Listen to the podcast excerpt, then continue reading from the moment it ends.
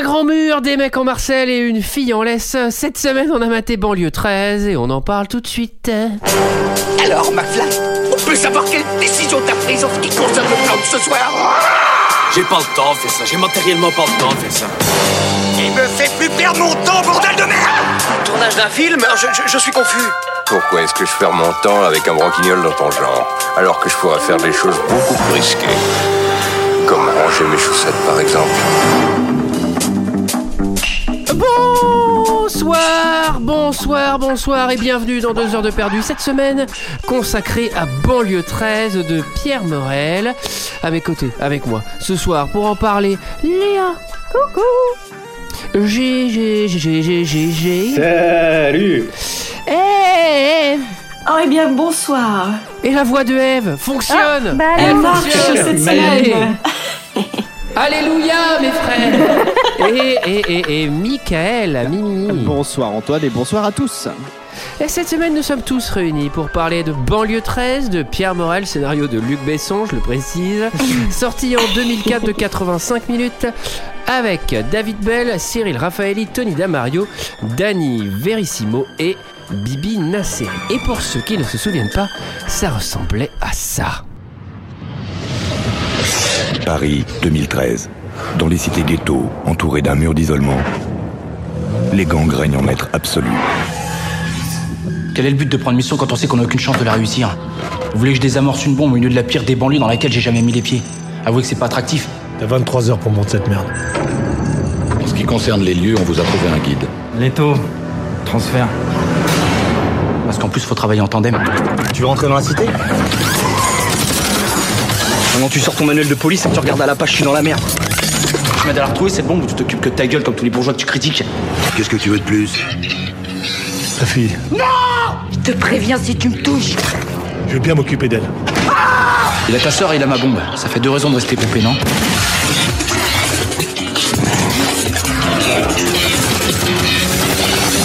C'est quoi ce truc-là? Je sais pas, un cadeau de ta. Si c'est un cadeau, laisse-moi l'ouvrir.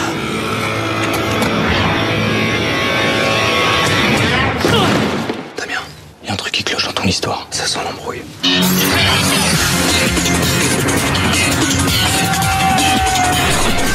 Voilà, voilà, voilà, 85 minutes euh, de banlieue, de bombes, de 13 et de violence. Qu'est-ce que vous avez pensé de ce film, euh, messieurs, dames? Et je vais commencer par GG. Ah, 80, combien t'as dit de minutes? Parce que moi j'avais, 85. j'avais plutôt 1h10, hein, quelque chose comme ça. mais ouais, c'est vrai. Non, mais alors je suis d'accord, parce que Wikipédia dit 85 minutes, mais euh, le, truc, le film fait 1h20. Oui, oui, ouais, mais ça c'est. Ben écoute, qu'est-ce que j'en ai pensé? Euh, Moi je trouve que ça, ça, ferait, ça ferait une belle pièce de théâtre. Hein, parce que c'est un vrai drame en trois actes, dans tous les sens du terme. C'est typique de la tragédie grecque, hein, c'est construit Ouais, comme ouais, ça, hein, c'est construit Et puis pareil. on est sur on est sur euh, le dialogue, le rapport à l'autre, euh, voilà. Donc je trouve que non, bah c'est du Besson pur jus 2006 quoi. C'est vraiment ça saute, il y a du hip hop, la bagarre, la bagarre. Et Ah, ça, si t'aimes bien, ah, si t'aimes bien la bastonnade, c'est bien. non T'aimes Si bien la bagarre et le hip-hop. Et le hip-hop, il y a- oui, t'as raison, il y a beaucoup Ouais, de hip-hop. ouais, Ah, Il y, a- il il drôlement de hip-hop. Ah, mais c'est fait finement, tu vois. Les, les personnages sont tout en profondeur. Ah, ouais. euh, Il y, a, il y a il y a une vraie touche féminine. hein, c'est bon voilà. Non, c'est c'est pas c'est pas Féministe, féministe. Oui. Féministe, oui. Ah c'est avant ah, c'est avant-gardiste. J'avais lu une interview de Pierre Morel. En fait, c'est une adaptation libre d'Andromaque. Hein. Très libre. Ah oui. Il a ajouté la dimension de la banlieue, du mur, et de la bombe. Ouais, c'est intéressant, remis, remis au goût du jeu, au- à- comme dans nos jours, c'est très intéressant. Léa, Oui. qu'as-tu pensé de banlieue 13 Bon, euh, écoutez, euh, alors ce qui est appréciable, c'est que il n'y a pas beaucoup de dialogue, donc on peut regarder une bonne partie du film en 1, euh, en 1,25. Donc en fait, de 1h20, euh, tu passes à moins. Je vais pas faire le Et les calcul. cascades sont encore plus impressionnantes Euh, du coup. voilà. Euh, alors non, alors, évidemment, je vais pas, je vais pas m'arrêter sur. je vais pas m'arrêter sur euh, sur ce que j'ai pas aimé. Je vais plutôt dire ce que j'ai aimé parce qu'il y a des choses que j'ai aimées. Alors déjà, j'aime bien euh, les petits passages en mode euh, Yamakasi où le mec il saute des balcons, il s'accroche au tuyau. Ça, je trouve ça marrant déjà. Ensuite, euh, j'ai bien aimé parce que les personnages, ils ont trop des valeurs. Tu vois, euh, ils sont face à plein de méchants, mais eux, ils ont trop des valeurs. Et puis, euh, et puis j'ai bien aimé euh, le petit euh, twist, enfin le petit switch euh, de, de fin. Voilà. Donc c'était, c'est, c'est mon avis. Michael Alors moi, euh, je vais faire comme Léa, je vais, mais je vais énumérer les bons points et les mauvais points parce que j'ai trouvé des bons points aussi. C'est surprenant, mais je vais, je, vais, je vais commencer par les mauvais. Euh, bah, je crois que le pire, c'est quand même la performance des acteurs. c'est extraordinaire. Alors le Alors je frère- crois qu'il y en a plus de la série- moitié qui sont pas acteurs. Par contre, l'autre moitié vient, vient de l'Académie française. T'es sévère, Michael. Le frère de la série, c'est pas Jack Nicholson, quoi. Franchement. euh, D'ailleurs, d'ailleurs, Ah, je me hey, disais- attends, attends, il fallait le voir quand il jouait Scapin. hein. C'était quelque chose. Non, mais je me dis, tu prends le frère de la série, tu le mets dans Shining, je pense que c'est un moins bon film quand même. Alors, il y a les acteurs, c'est le pire. Je pense qu'en deuxième, je mettrais les répliques, qui sont quand même assez dures aussi. En je, les ai pas, troisième, je les ai pas écoutés en 25, on les entendait pas. Ah, bah, t'as bien fait. En troisième, je mettrais quand même le scénario globalement, qui est, euh, qui est un hommage. Alors, comprenez plagiat à New York 97. Et alors, euh, pour l'instant, t'es en train d'énumérer tous les défauts du film. Voilà, alors, tout ce qui fait un revanche- film. Alors je vois pas ce qui va rester. En revanche, ce que j'ai bien aimé, déjà sa qualité première, c'est sa durée, évidemment. Et euh, je trouve, mille de rien, que les scènes d'action sont plutôt pas mal réalisées et euh, les cascades, je les trouve plutôt cool. Ah bah toi aussi t'aimes Voilà. bien quand il saute du balcon Bah oui, quand il saute du balcon, ça m'a impressionné. Mais il fait des sacrées galipettes. Et il, va se bla- il va se blesser, ce gars-là. Il va se blesser. C'est complètement ma boule Enfin, Mais attends, sauter d'un balcon. Non mais il faut n'importe être, quoi il faut être complet. Il va finir par se faire mal, par se casser une patte, je te le dis. Non mais attends, faut être zinzin et sauter du balcon quand même. Alors, Ah, il en eh, fait des roulades. Mais non, mais moi, c'est la première fois que j'ai vu ce film et, euh, et j'étais. Ouais, euh, nous tous, non, mais attends, tu crois quoi? c'est la première fois et j'ai regardé ça et en fait, je sais tellement pas quoi dire parce que c'est c'est tout et c'est et c'est rien à la fois et c'est en fait. C'est non, mais profond ce que tu dis. Moi, ce que j'aime, non mais bon, moi je vais y aller sur le, le positif aussi. Bah les cascades. Moi, dès que j'ai, je l'ai vu cascade, en fait, dès que ça a commencé, je me suis dit, je sais pas si c'est parce que c'est le confinement, mais il y a un truc. non mais il y a un truc qui m'a donné envie de sauter, Le puis de commencer balcon, à faire du le parcours. balcon, et ça, ça m'a rendu balcon. ouf. Ça m'a donné une énergie de malade pour toute la journée. Donc merci banlieue 13. Ah, t'as sauté du balcon. Ah, c'est pour ça que tu es dans un lit, Eve. Oui, c'est ça. Je suis. Vous voyez pas là, mais ça va pas fort. Ah oui, oui. Oui, Je oui. Je m'interrogeais sur les deux grandes roues à côté de ton fauteuil. Mais oui, d'accord. c'est- Oui, mais bon, au moins, ça fait vivre des sensations, hein. Des sensations fortes. Moi, banlieue 13, ça a été une succession de sensations, beaucoup de rire aussi. Euh, et ça finit, et j'ai fait, ben voyons donc. T'as fait, t'as fait, ben voyons donc C'est ça que fait quand ce film Je me suis Quand dit, il a ben été voyons projeté. donc, ça se fait pas. J'ai prendre une note, je me suis dit, ben voyons. Ça va pas d'aller. Quand il a été projeté au Festival de Cannes, à la fin, le, le- le public s'est levé, a fait Bah voyons donc. Ben voyons. Qu'est-ce que c'est ça? Ben c'est ça. Et toi, Antoine? Antoine, Juste qu'en avant as-tu pensé? Juste avant qu'ils reçoivent la palme, d'ailleurs. Oui. Bah, il me semble hein, qu'il a eu la palme d'or. Ah, une bonne palme dans la gueule, ouais, tu parles. Alors merci de me demander mon avis, Eve. Oui, ben ça m'intéresse, hein. C'est une des rares fois où je- où j'ai réfléchi à, à l'avis que j'allais donner. Ça sert à rien de revenir sur les trucs qui vont pas dans ce film. De toute façon, on va le faire pendant une heure. C'est l'objet de cette émission. Euh, je voulais, je voulais faire les choses qui me plaisaient justement le contre-pied, puisqu'on part du principe où a priori rien ne m'a plu dans ce film. Et euh, alors moi, je suis- j'ai une, j'ai une tendresse pour le scénario. Je le trouve assez pourri. Mais il y a quand même des très bonnes idées, mais malheureusement, je crois que ces très bonnes idées sont empruntées à New York 97. Euh, je trouve les dialogues hallucinamment mal écrits. Euh, vraiment, c'est, c'est, c'est, c'est- mais en fait, c'est un pur produit pour les, pour les adolescents. Euh, on dirait, on dirait, on, on dirait une cinématique de Need for Speed quand même. Le début, c'est, euh, c'est, c'est ultra pourri. Euh, Il y, a, il y a tous les codes des années 2000. Alors après, c'est pas vraiment la faute de Pierre Morel parce que c'est quand même les bons codes des années 2000. Euh, je trouve que l'histoire, vraiment le, le méchant est très très profond, très bien écrit. Après, moi je dois reconnaître que le duo des cascadeurs euh, acteurs Ah. principaux, ah ils sont quand même forts. Parce Ah, que sauter du balcon, moi je l'aurais pas fait. Je, je veux pas revenir sur le balcon, mais quand même. balcon. Moi, j'ai très envie qu'on fasse un parcours de deux heures de perdu tous ensemble. Genre, ça serait incroyable. Ouais, bah je pense que ouais. ça s'arrête au balcon. Hein. Alors ce sera deux vides perdues, à mon avis. Pardon. ou deux jambes. Hein. Mais le, le- non, franchement, je, je trouve les, je trouve les scènes d'action pas si mal. Ah ouais, elles sont pas si mal. Euh, par Ah bah, contre, c'est en vraiment vrai, un je, je vais pur mettre les produit pieds dans de le plat. Je vais mettre les pieds dans le plat. Je les trouve parfois mieux que beaucoup de, de films d'action américains. Carrément. Et bim, eh ouais. Et- mais ça, et ça donc c'est c'est grâce à Damien. Je sais pas si vous vous souvenez, on avait fait le baiser mortel du dragon et Ouais. euh, il est également dedans. Il joue un des deux jumeaux et je crois que c'est le Monsieur Casquette de Besson si je me souviens bien. Oui, Ah, c'est lui. c'est un des c'est un chorégraphe. C'est ça. C'est là c'est le ouais exactement. Et je, je pense que c'est lui qui a un petit peu géré toute cette partie là et qui est plutôt bon. Après, sinon, tu sens qu'il n'y a, pas non plus euh, énormément d'argent. euh, c'est presque un huis clos. euh, T'as six acteurs, euh, trois cascades. euh, tout, tout- tout- tout est tourné en entrepôt. Enfin, Après c'est la vraiment, tragédie euh, grecque, le huis clos. Et- Elle s'est tournée De toute en entrepôt en Roumanie, quand même, faut le dire. Presque Ouais. tout le C'est film est, tourné en Roumanie. C'est ouais. ouais. Non mais voilà, donc, c'est- donc on, est, on est vraiment sur un film à 60 euros. Euh, pff, franchement, à la limite, euh, tu vois, 60 mal. euros, c'est un dîner pour deux euh, dans- avec avec euh, avec euh, bouteille de vin. Chez Subway. Donc là, il a décidé de faire un film de cascade. Bon, bah, à la limite, ça les vaut, tu vois. Ce soir, on mangera des pâtes et on fera banlieue 13. Alors, euh, qui résume l'histoire? Je vais le faire sur base du volontariat, mais je vais, je vais hésiter entre GG et Léa. Léa, qu'est-ce que tu veux? Euh, Est-ce que, mais- est-ce que tu veux le faire? Bah, pff, écoute, je peux le faire, GG, hein, mais euh, Allez. même si, même si je vais reprendre, euh, reprendre ton, ton explication, euh, ton analyse extrêmement fine. Alors, c'est c'est un film en, en trois actes, puisque dans la première partie, on rencontre le premier protagoniste qui est Leto, qui vit dans la banlieue 13, banlieue qui a été emmurée du fait de sa grande dangerosité. Il faut passer des barrages de policiers euh, pour, euh, pour euh, y aller. Ils Euh, avaient et fait donc- ça selon Jay aussi. Et donc Leto, euh, on comprend qu'en fait, il est contre les gangs et la violence à l'intérieur de, de, de la banlieue.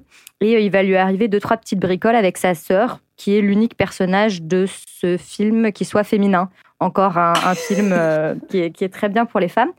Euh, et ensuite, on va, on va rencontrer le deuxième protagoniste, qui est, euh, comment il s'appelle? Damien, c'est ça? Euh, c'est un policier euh, qui est super balèze. Et en fait, ils vont finir par tous les deux se retrouver euh, à faire une mission commune à l'intérieur de la banlieue 13, mais qui va leur révéler quelques surprises. Voilà. Surprise C'est- C'est c'est bien résumé, hein. Ouais, c'est très, très bien beau. résumé. Ouais, bravo. bravo. bravo, bravo. Le film s'ouvre sur un panneau qui nous explique euh, où l'action se situe. Et c'est la, la première fois que, Waterworld. que, que, que- Alors, c'est vraiment Waterworld, mais à Paris. Je, je cite verbatim, puisque je l'ai écrit sur mes notes et je rigolais déjà. Devant la montée incontournable de la criminalité dans certaines banlieues, le gouvernement autorise la construction d'un mur d'isolement autour des cités classées à haut risque. Alors, je voudrais revenir sur cette phrase. Le gouvernement autorise la construction. Donc, il l'a pas fait. hein. Il a autorisé les gens, ceux qui le voulaient, C'est la farge. pouvaient construire un mur. Voilà, ça c'est. Ouais, oui, vous faites ce que vous voulez. allez. J'aurais- kiffé que le mec se plante et mette mur d'isolation. Et alors, quand tu vois un panneau comme ça, avec euh, en plus ça, ça s'affiche en, en lettres électroniques qui fait Le futur. il y a un fondu il y a un fondu au noir et c'est écrit EuropaCorp Ça commence très très mal.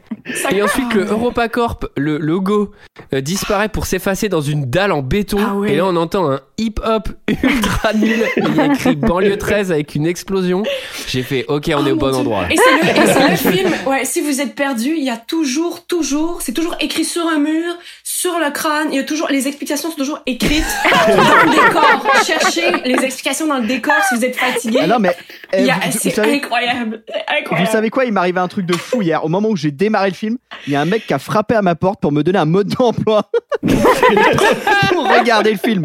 Incroyable. alors on est sur de la 3D euh, hardcore avec un générique effet Fight Club euh, c'est 13 années 2000 ça GG Ouais, ouais, euh, et Panic Room également, euh, parce qu'on en, on en parlait. euh, on, découvre un petit peu le- la 3D, j'ai l'impression à ce moment-là, et les gars, enfin, la 3D dans les films, et comme tu disais, photo, photo, photoréalisme. Et, euh, et puis oh, ça y va à la truelle, là, ça passe dans les vitres, ça fait des effets. Moi, je, je voudrais juste ajouter quelque chose qui- que j'ai beaucoup aimé, c'est que ce que tu dis, là, le petit message d'exposition, il est avant EuropaCorp et tout. C'est comme si on l'avait ajouté, genre les mecs ont fini le montage, ils ont maté le film, et à un moment ils ont fait. Putain, mais on comprend rien en fait. on a rajouté du texte. Ça a Non, été non, fait non. avant de livrer le film. Je rectifie. En fait, ils ont revu New York 97. Ils se disent Putain, il y a un petit message avant de New York 97. Faut qu'on mette le même. C'est une bonne idée. tu regardes ce qu'il fait. C'est trop bon. Et après, après, ça là, ils font. Putain, par contre, je parle pas anglais. Faut traduire le truc. En plus, c'est en 2010, donc c'est dans le futur. T'as qu'à rajouter des petites bip bip là, et puis une petite écriture Il d'ordinateur. y a, il y a ce petit, cette petite introduction immersive, mais qui nous permet de, de poser les bases euh, des, des caractéristiques d'une banlieue chaude. Donc des mecs qui se droguent, des impacts de balles dans les murs, mais surtout, surtout des mecs qui font cuire des saucisses sur des barbecues. C'est Ça, le party, c'est- le party merguez. Ah ouais, c'est Ça, c'est important. Ah oui, et il y a des gens qui font des feux. Alors c'est l'été, tout le monde est en Marcel, on l'a dit, hein. Mais Oui. ils font quand même des Oui. feux dans les sous-sols. Pour on sait pas, on sait pas. Exposer quoi La pauvreté, le manque de chauffage, on sait pas. On sait rien. C'est c'est encore plus drôle. Le pire dans les banlieues, alors il y a- les mecs qui font les saucisses, les gars qui se promènent avec des flingues, mais le pire c'est quand même les gars qui regardent les séries télé sur M6 le- l'après-midi quoi. ça, ça fait flipper. Sur les écrans cathodiques, sur les écrans catholiques. ils ont vraiment Là- pas de thunes. Là, C'est on- vraiment Waterworld. On est vraiment dans l'univers euh, euh, gangsta euh, de Luc Besson et qui est un truc assez ambigu parce que j'arrive jamais à savoir si il les méprise ou si au contraire il fait un truc, euh, tu vois, euh, il les défend, il les, il les porte à l'écran, il les porte à l'image et tout. Parce qu'il fait toujours un héros dans les banlieues, mais il fait aussi quand même la race de vieux lascars Non, qui servent à rien du tout, La- la ultra vision- violents. La vision des banlieues. En plus, le mec, c'est genre euh, Paris 2010. Le film sort quand même en 2006. C'est-à-dire, le mec, il pense que dans 5 ans, les banlieues, c'est muré. Oui, c'est ça. Ah, il est visionnaire. Il est visionnaire, il voit dans le futur. Il fait de l'anticipation de 15 jours. il écrit, le film il sort en avril, il écrit juin 2006. Oh, ça, dans 15 jours, ça dégage, à mon avis. Alors effectivement, donc euh, alors, là, on- là, il y a, il y a- il y a à l'image, on comprend que c'est pas un barbecue classique parce que parce que les mecs ont quand même un un, un shotgun qui rappelle, je fais ça, je le rappelle, fait à peu près 25 kilos un shotgun hein, à la main. Et ils retournent les saucisses, shotgun à la main. Pose-le. Franchement, là, il y a personne. Ouais, t'es marrant qu'il tire sur les saucisses. Ah, Ils sont trop violents. Et là, et là, on a le premier dialogue du film qui est Ouais, c'est bon, là, j'ai faim. Et l'autre qui fait Mais non, il faut encore un peu de temps pour qu'elle soit cuite. Et c'est tellement naturel. Non, il faut du temps pour qu'elle soit dead. Bah, honnêt- honnêtement, c'est les- c'est les- La meilleure réplique du film. Non, c'est la réplique la plus intelligente du film. non, il y en a une autre. Ah non, il y en a une autre qui arrive bientôt. Ah oui, oui. Ah. Ah oui. La savonnette. Oh là là. Attends, plus tard. je, serais, je serais curieux de voir le script, tu sais, le truc écrit en police Hollywood et tout, le, le document de 1000 pages et tout. Le mec, il regarde, il fait Extérieur jour. Deux personnes discutent autour d'un barbecue. Attends, elles sont pas cuites, les saucisses. Qu'est-ce que c'est que cette merde Ah. Et là, ce qui est pas mal après, c'est qu'on arrive dans un appartement. Le seul, le seul mec qui se met bien dans le quartier et son appart, il est pas tout déglingué comme tout le reste de la ville. Et il y a son nom sur la porte. Et ce mec, il s'appelle Leto. C'est terrible. Et c'est et c'est le héros. oui, il Alors, a, il a il y a- beaucoup de tatouages. Oh. il y a, il y a- il y a des gens qui viennent le chercher. Euh, puisque là, là, là, on a le droit. à- on- là, c'est le, c'est, bah, c'est la petite parenthèse Need for Speed. hein, c'est le moment où on a besoin de mettre des caisses ultra tunées sans aucune raison euh, Elles dans sont cette belles. banlieue qui doit être difficile belles, d'ailleurs. à- ils sont belles. Ils sont trop belles. Ils sont trop belles, les autos. Oh. Et, et qui- qui c'est qui les conduit euh, les autos C'est c'est les gars de. euh, c'est K2, K2. donc euh, le chef ouais, de, de la brigade de le, Tar. Tar, Tard, oui. Voilà, donc c'est les méchants, hein, grosso modo, on comprend Alors Eve, il y a un moyen de méchants. reconnaître K2. Oui, alors, Qu'est-ce K2, qu'il a pour être sûr de se faire reconnaître par tout le quartier, bah il s'est fait, il s'est fait euh, faire un petit effet rasage. Il y a une coiffure et on voit K2 sur son crâne. Donc je sais pas c'est quoi la technique parce que moi ça m'intéresse. Mais Heureusement qu'il s'appelle pas Charles-Antoine parce que ça aurait été relou euh, pour, Ouais. euh, Bah, raser le truc. Charles Antoine sur le crâne, mais il a son groupe K2 et il débarque et tout. Il est mastoc, il est impressionnant. Le mec, il vend de la drogue. Waouh. Charles-Antoine, Charles-Antoine Duchon de la ville Combu. Oh merde, j'ai- oh merde, je lui ai oublié un L. Oh putain. Ah, non mais surtout Dieu. que en fait on va apprendre que les cheveux ça repousse et que ça faut le refaire tous les matins. Ouais, et chiant. attendez parce qu'il est aussi écrit sur sa voiture qui s'appelle K2. Je sais pas si vous l'avez vu, mais il y a aussi, c'est un produit dérivé le mec de lui-même. il a des mugs K2. Ouais, surtout, il a des beaux colliers. Je comprends pas comment il, il penche pas en avant parce qu'il a, il a, il a 12 colliers en or. Bah, il Ça doit fort. peser quand même. hein. Ouais, mais c'est un, gangster. Et alors, Il K2, s'en K2 fout. il faut quand même un petit peu le surveiller parce que c'est le seul euh, personnage qui va avoir un petit twist aussi, quand même, dans l'histoire. Ouais. Une rédemption, peut-être. Ah ouais, Petite, bah ça petite, c'est. préci- petite précision, en fait, le mec à l'origine, c'est un fan de K2000, mais il avait pas la place de mettre les deux zéros. En fait, Le coiffeur, il a commencé Ah, mec, j'ai fait, fait trop gros le 2 là. en Je peux fait, pas mettre les deux zéros après. le cas, le cas, le cas, le 2, ils sont sur le crâne. Et il avait prévu de se faire les cheveux longs et de faire les zéros dans les cheveux longs. Et en fait, c'est pas possible. J'y fais là sur le mulet. Mais non, mais tu m'y fais les trous dans les cheveux. C'est pas facile. hein. Mais en fait, ça marche pas comme ça. euh, les Putain. Eve est en train de le faire. Dommage que, vous, dommage que nos auditeurs puissent pas le voir, mais elle est en train de se faire deux avec ses vaches. C'est pas Ah oui, avec facile. des, avec des couettes, oui. Ouais, Alors ça, ça, Eve, ça c'est des couettes de Candy. Je suis pas sûr que ça aille très bien à K2 parce que K2, on l'a pas dit, il fait 120 kilos, il a l'air très nerveux. Bah, il est tellement nerveux que qu'est-ce qui va se passer? Il va, mettre, euh, il va mettre une rouste au garde de, de, de Leto. Parce qu'il veut, il veut le voir euh, de manière immédiate, si c'est possible. Il n'a pas le temps d'attendre les saucisses des deux gaziers. oui. Donc là, il, il les humilie, il les tue et il monte parce qu'il veut chercher voir Leto. Leto, pendant ce temps-là, il vide de la coke dans une baignoire. Pff, on comprend pas vraiment pourquoi et à la limite, on s'en fiche un peu. Pour être, pour être tout à Bah, fait- si. Ça fait beaucoup de gâchis K2. quand même. Hein. K2, K2 arrive, arrive au début de, en bas de l'immeuble en disant euh, Leto a quelque chose, euh, a quelque chose à moi. Donc euh, on comprend en fait que qu'il lui a choisi de la coke. Bah, moi, j'ai un petit Mais problème. pourquoi faire que... pour la foutre dans la baignoire? C'est quand même. Bah fou. oui, c'est complètement con. Mm. Leto, il y a deux choses. Déjà, il nous explique qu'il veut pas, il veut pas le bordel dans le quartier, tu vois, il veut la paix. Et déjà, il va, il va aller chourer des trucs euh, au mec le plus vénère euh, de la thèse. Donc déjà, petit un problème. Petit 2, quand il ouvre le, quand il ouvre la valise et qu'il trouve que c'est de la, qu'il voit que c'est de la coke, il a une réaction très acteur studio. Il fait Putain, mec, genre, qu'est-ce qu'il pensait trouver des chocs à Attends, il a été tiré la mallette du plus gros dilos du Tchekar. Il, il ouvre, il fait Putain, des apéricubes trop bien. Eh, vous savez pas, il y a un mur qui a été construit. Hein. Euh, ça se trouve, l'approvisionnement, il est trop pourri. euh, ils ont que des trucs nuls. hein. ça vaut plus cher. Et en plus, ah oui, et troisième chose, ouais, donc Leto en plus il trouve la coke. Et troisième réaction un petit peu bizarre, c'est que son premier truc, au lieu de se dire, bon, pour pas me mettre mal, je vais lui rendre, c'est de tout foutre dans la, dans la baignoire. Oui. Oui, bah oui, bah normal. bah c'est parce que oui, il veut faire la justice, lui aussi. C'est ça, il Oui. s'en débarrasse. Et là, en Ça plus, en s'écoule plus très le mal. gros. Oui, ça s'écoule mal. Et en plus, il est Ouais, pas moi, chan- genre- il est pas chanceux Leto parce que là, euh, il y a le il y a le gros K2 qui est à... oh, j'ai pas dit gros. Mais c'est parce qu'il est imposant. OK, pardon les auditeurs, mais Ah, attends, attends, Eve, attends, Eve, je viens de recevoir un texto de Julie. Ah. Ouais, c'est de la grossophobie ce que tu viens de faire. je suis vraiment désolée. Je suis c'est pas ça, c'est c'est pas ça, je vais... là je suis en train de m'enfoncer mais c'est ben Bah, voilà, c'est pas c'est- ce que me dit Julie par texto. Elle dit que non, c'est bien ça. Julie, c'est mon amie, je pense qu'elle va comprendre que je, je me suis emmêlé les pinceaux. Je suis vraiment désolée. Non mais alors attends, moi je vais te sauver la vie, Eve. En fait, euh, il est défini physiquement par ça. S'il était maigre, on aurait dit qu'il était maigre. Tu viens pas de, tu viens pas de le juger Non, de lui, manière pessimiste parce que t'as Oh. dit qu'il était gros. Tu l'as défini par son caractère physique et c'est immanquable. Donc euh, Il est voilà, imposant. pas- Il est Mhm. imposant et c'est le frère sûrement de. Yeti, voilà. Et en fait, euh, il décide de défoncer tous les appartements et il cherche l'appartement de Leto avec ses gars. Et là, ça c'est exceptionnel parce qu'il toque à la porte de tous les appartes et il est en feu. Et il, surtout, il cherche l'appart de Leto, mais c'est écrit sur sa porte, mec. T'as juste à regarder. Leto, il a écrit son prénom. Il vole la coque au, au, au grand truand, mais il, il écrit quand même son prénom sur la porte.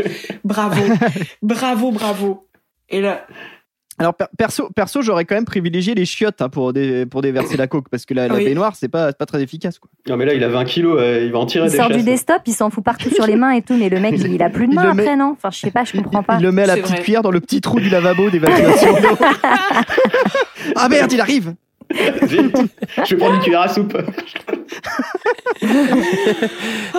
Non mais, mais euh, je je suis d'accord que, euh, à mon avis, si tu te mets du desktop mélangé à de la coke sur les mains, je suis pas sûr que tu gardes, je suis pas sûr que tu gardes le sens du toucher très longtemps. Après, tu peux plus t'accrocher au tuyau et sauter des balcons, c'est quand même super emmerdant. Alors Ah, c'est c'est parce vrai. que c'est là, c'est là où, c'est là où, pour l'instant, je me dis, je suis probablement en train de regarder le, le pire film de tous les temps. ouais. Et là, il y a un truc qui vient quand même sauver, c'est que ça part en Yamakasi Ah. Mais de et ouf. que le mec est De quand ouf. même archi fort. Mm. Franchement, moi j'ai juste vu Michael Ouais, faire deux trois cascades, mais Bah moi c'est à peu près ce que je fais quand je pars faire mes courses quoi, quand je vais à Auchan. tu, tu Sauf que je par reviens le en fauteuil. au-dessus de la Sauf que- porte. dans la chatière. Mais ça vous a pas donné envie de vous tirer sur les murs, genre? Ça vous a pas comme vraiment réveillé le corps cette scène, non? De nous Oui, tirer le- sur le- les le- murs. le- Non mais de je sais pas de dépenser l'énergie, non Ça vous Non a mais je suis d'accord, je suis euh, d'accord, j'ai kiffé, j'ai- même quasiment Parcours. kiffé la musique et tout. Enfin, j'ai été entraînée, j'ai été entraînée. Je me suis Ah oui, dit ouais, ah aussi, ça va aller ce film en vrai. entraînant. Alors, Et surtout, euh, il n'y a pas beaucoup d'effets. Genre, ils ont, ils ont fait presque tout. À 90%, c'est les cascades. euh, Il y avait presque. Ouais, ouais, pas non, de mais le mec, il est balèze, euh, c'est- c'est vraiment un malade. C'est l'inventeur du parcours. Moi, je savais pas. Oui, tout à fait. C'est l'inventeur du David parcours. Bell. Oui, oui, euh, moi, je- on voit, on voit des vieilles photos jaunies. euh, L'inventeur du parcours. inventé en 1973, 1814. exposition universelle de Paris. Le dénommé Aristide nous présente ses nouvelles technologies. Le parcours. C'est l'invent- Putain. Apparemment, oui, j'ai j'ai lu, c'est l'inventeur du parcours de santé. Et bah, c'est drôlement bien. J'en ai un vers chez moi, c'est drôlement bien. Ah. Sais, en fait, on est méga sponsorisé par la Sécu, on n'ose pas le dire, du coup, on fait des vieux, on fait des, vie- des vieilles blagues en rapport avec ça toutes les 10 minutes. Ah oui, sur Amélie, comme amélie.fr. Ah, c'est un très bon site. Je vous invite à vous inscrire. Non, alors, euh, je voudrais revenir sur le fait de monter sur les murs. Alors, F, fais pas trop ça chez toi. Mais euh, moi, ça me l'avait fait en regardant euh. Matrix. Je me souviens, j'étais sorti du cinéma, on était dans le métro, et t'avais trop envie de, de courir partout. te tuer, hein, probablement. Et, euh, et là, là, ça le fait un peu. Mais là, comme on est confiné chez nous, si tu veux, Mhm. c'est un peu moins. euh, Ça met le seum encore plus. Mais pourquoi pas Pourquoi pas On recèle d'initiative, Antoine. Faut, faut, faut tester. Alors, euh, il est très fort. C'est sûr, euh, ses poursuivants sont assez costauds aussi. Je trouve Mmh, qu'ils tiennent la dragée quand même assez Mmh, haute mmh, face aux, aux champions de France et inventeurs Du parcours. Du parcours de santé. Ah ça, il peut se blesser lui, il s'en fout. Tu sais, on le voit, il se blesse. Je m'en bats les couilles. Parcours de santé. Je suis couvert à 100%. Mais alors, J'ai carte de mutuelle. ce qui me, ce qui me Deuxième tiers payant. Mutuelle complémentaire. Mais ce qui me chagrine un peu, c'est qu'il y a les poursuivants et on voit que lui, il fait quand même des figures de dingo, il passe dans Ah des petits ouais. trucs et tout. Et quand t'es poursuivant, c'est grosso modo, euh, si tu le rates à une encablure, c'est mort. Et là, à chaque fois, et les poursuivants, ils, ils retombent, mais sur euh, ses pattes à lui, deux pas derrière, quoi. Donc c'est complètement... Tu vois des scènes où il est tout seul, il leur met 100 mètres dans les dents. Le truc d'après, tu les vois, ils sont juste derrière. Bah non. Bah, en vrai, nous, Moi, si on devait poursuivre le mec, euh, juste, euh, il, il saute par la première fenêtre. Et moi, j'aurais regardé en bas, j'aurais fait hop, ah putain, oh non, merde, ah bah il s'est Moi, échappé. j'aurais dit, ouais, il doit certainement être mort. Je vais pas regarder. Je vais regarder. Je vais tourner de l'œil. non mais c'est vrai, j'aimerais dire ce que dit GG. À chaque fois que, à chaque élément de, à chaque nouvel élément de cascade, il fume ses poursuivants parce qu'en fait les autres ils peuvent pas sauter machin. Il ouvre la porte et les mecs ils sont derrière la porte. Je fais, attends, il- soit ça sert à rien de sauter parce qu'il y a une passerelle, soit il y a, un- soit il a des, ils ont Parce des qu'il y en a plein de tous les côtés, il y en a plein de tous les côtés. Ou qui Moi, tourne en j'aurais- rond, j'aurais- en fait. J'aurais adoré voir quand même le mec partir faire des cascades de fou et ses poursuivants le poursuivent mais que en faisant des roulades. D'ailleurs, ah, mais d'ailleurs, quand il y en a un qui se pète la gueule, ça, ça fait du bien parce qu'il y en a un seul qui se pète la gueule sur le- tout le lot. euh. moi, je me dis, ah, ça fait réaliste, c'est bon. Mais ça, ça devait être les cascades, je pense, les plus difficiles en plus, celles où, celles où tu dois te faire mal. Enfin, tu vois, celle où tu rates ta cascade. Il y en a une où il y a vraiment un mec qui se foire et tu, en voyant le Qui se truc, je pète fais, la jambe ou quoi, euh, ouais, enfin. putain, ouais, c'est pas de mal. la 3D, c'est- il a dû bien douiller, quoi. Ils l'ont gardé au montage. Voilà, fracture ouverte. euh, Et lui, il a pas inventé le parcours de santé. hein. Il y a un message du gouvernement juste après. Il n'était pas couvert. Alors, le boss, le boss de la mafia. Alors, là, on, là, on fait la, alors là, on fait la découverte du, du grand chef, du grand parrain. Euh, franchement, moi, dans les, c'est vrai, dans, dans les acteurs les, les plus effrayants, je pense qu'il y a Jack Nicholson, effectivement, dans Shining. C'est lui, quoi. Il y a- il- on peut peut-être, on peut peut-être citer euh, Vito Corleone, le personnage de Vito Corleone dans Le Parrain, qui a l'air quand même redoutable, et, Yatar dans. Tout de suite après, tout de suite après sur le podium. Il y a Billy la série. Tu sais que Pacino a arrêté sa carrière d'ac- d'acteur quand il a vu Banlieue 13. Il s'est dit putain c'est le Montana que j'aurais voulu être. Oh là là. Et donc, euh, Très- Excellente réplique, excellente réplique à ce moment-là, puisque euh, pour se justifier d'avoir laissé l'étau filer, K2 dit il est pire qu'une savonnette. c'est ça la Bah meilleure oui. réplique du film. C'est celle-là, en fait. Ah, moi, j'en ai, j'en noté des pas mal. hein. Ah oui, ah, c'est bien. Moi j'en ai une bien aussi. ouais. Oh, bah, Donc- il, a, donc- il a récupéré toutes les meilleures répliques normalement. Donc, donc on est on est sur un on est sur un on est sur un méchant euh, mafia plutôt plutôt cliché. Donc euh, c'est vraiment Scarface qui aurait très mal vieilli et qui aurait, qui aurait décidé de de quitter euh, euh, quitter Miami pour aller vivre euh, bah, Bah, au, Grignon, nord de, de Paris, au ouais. nord de la Seine-Saint-Denis, s'installer là, finir ses, ses vieux jours. Et euh, il a, il a, c'est toutes les scènes avec lui ont un côté vraiment euh, tragique. Et c'est là où je te rejoins, GG, Mmh. sur la sur la tragédie. Euh, Il y a vraiment un, il y a vraiment un truc triste. Il fait vraiment méchant, pathétique. c'est ça que j'ai voulu dire, ouais. Le, le- le décor, c'est vraiment un entrepôt dégueulasse. Euh, il, sniffe des, il sniffe des montagnes de coke à la fin. On se dit, mais ça n'a pas de sens. Ça ne peut pas remplacer la nourriture. Je pense qu'il faut prévenir les scénaristes. Il y, a- il y a un truc très shakespearien dans, dans ce personnage, ouais. Je pense que c'est vraiment euh, une chute euh, continue. Et, Ah, moi, je, moi, je, moi, je vois vraiment la, la satire du personnage de Scarface, vraiment, à travers ça. et puis il a une, mé- une méthode de management d'équipe un peu, un peu expéditive, quoi. C'est-à-dire, il bute la plupart de ses gars pour un oui, pour un non. Et j'ai- noté, c'est une méthode de management qui favorise pas l'implication des équipes. tu vois. Voilà. On verra d'ailleurs. GG, toi qui es expert euh, musical, euh, qu'est-ce que tu as pensé de la BO Et, euh, ah bah, je t'avoue que c'est pas le truc qui m'a marqué énormément. Par contre, ça, ça bourrine bien, quoi. C'est, euh, ça passe. Des fois, c'est correct, et puis des fois, c'est vraiment la fête foraine, quoi. C'est vraiment les autotamponneuses. T'entends du boum boum pour mettre du rythme. non, c'est, bon, c'est pas particulièrement, euh, par- particulièrement doué. Euh, c'est tout. Alors moi j'ai trouvé la BO pas si terrible, enfin pas si pas si nulle. J'ai découvert que c'était un, un groupe qui s'appelait Da Octopus qui avait fait la BO. C'est notamment eux qui, qui font le- la, la- la chanson de fin. Euh, et c'est des mecs en fait, ils, sur leur pochette d'album, je connaissais pas du tout. Ils sont vraiment habillés, enfin ils ont des têtes de pieuvre en fait. Mais Ils ont, vraiment une imagerie, ils ont une imagerie qui est assez cool. Ouais. C'est eux qui font aussi euh, pendant tout le film?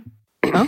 C'est eux qui font tout, tout- toutes les musiques du film? Bah, en tout cas, les, les musiques que j'ai entendues d'eux, du coup, ils sont connus apparemment que pour la BO de Banlieue 13. D'accord. Et, euh, et en fait, ouais, c'était les différentes musiques du film.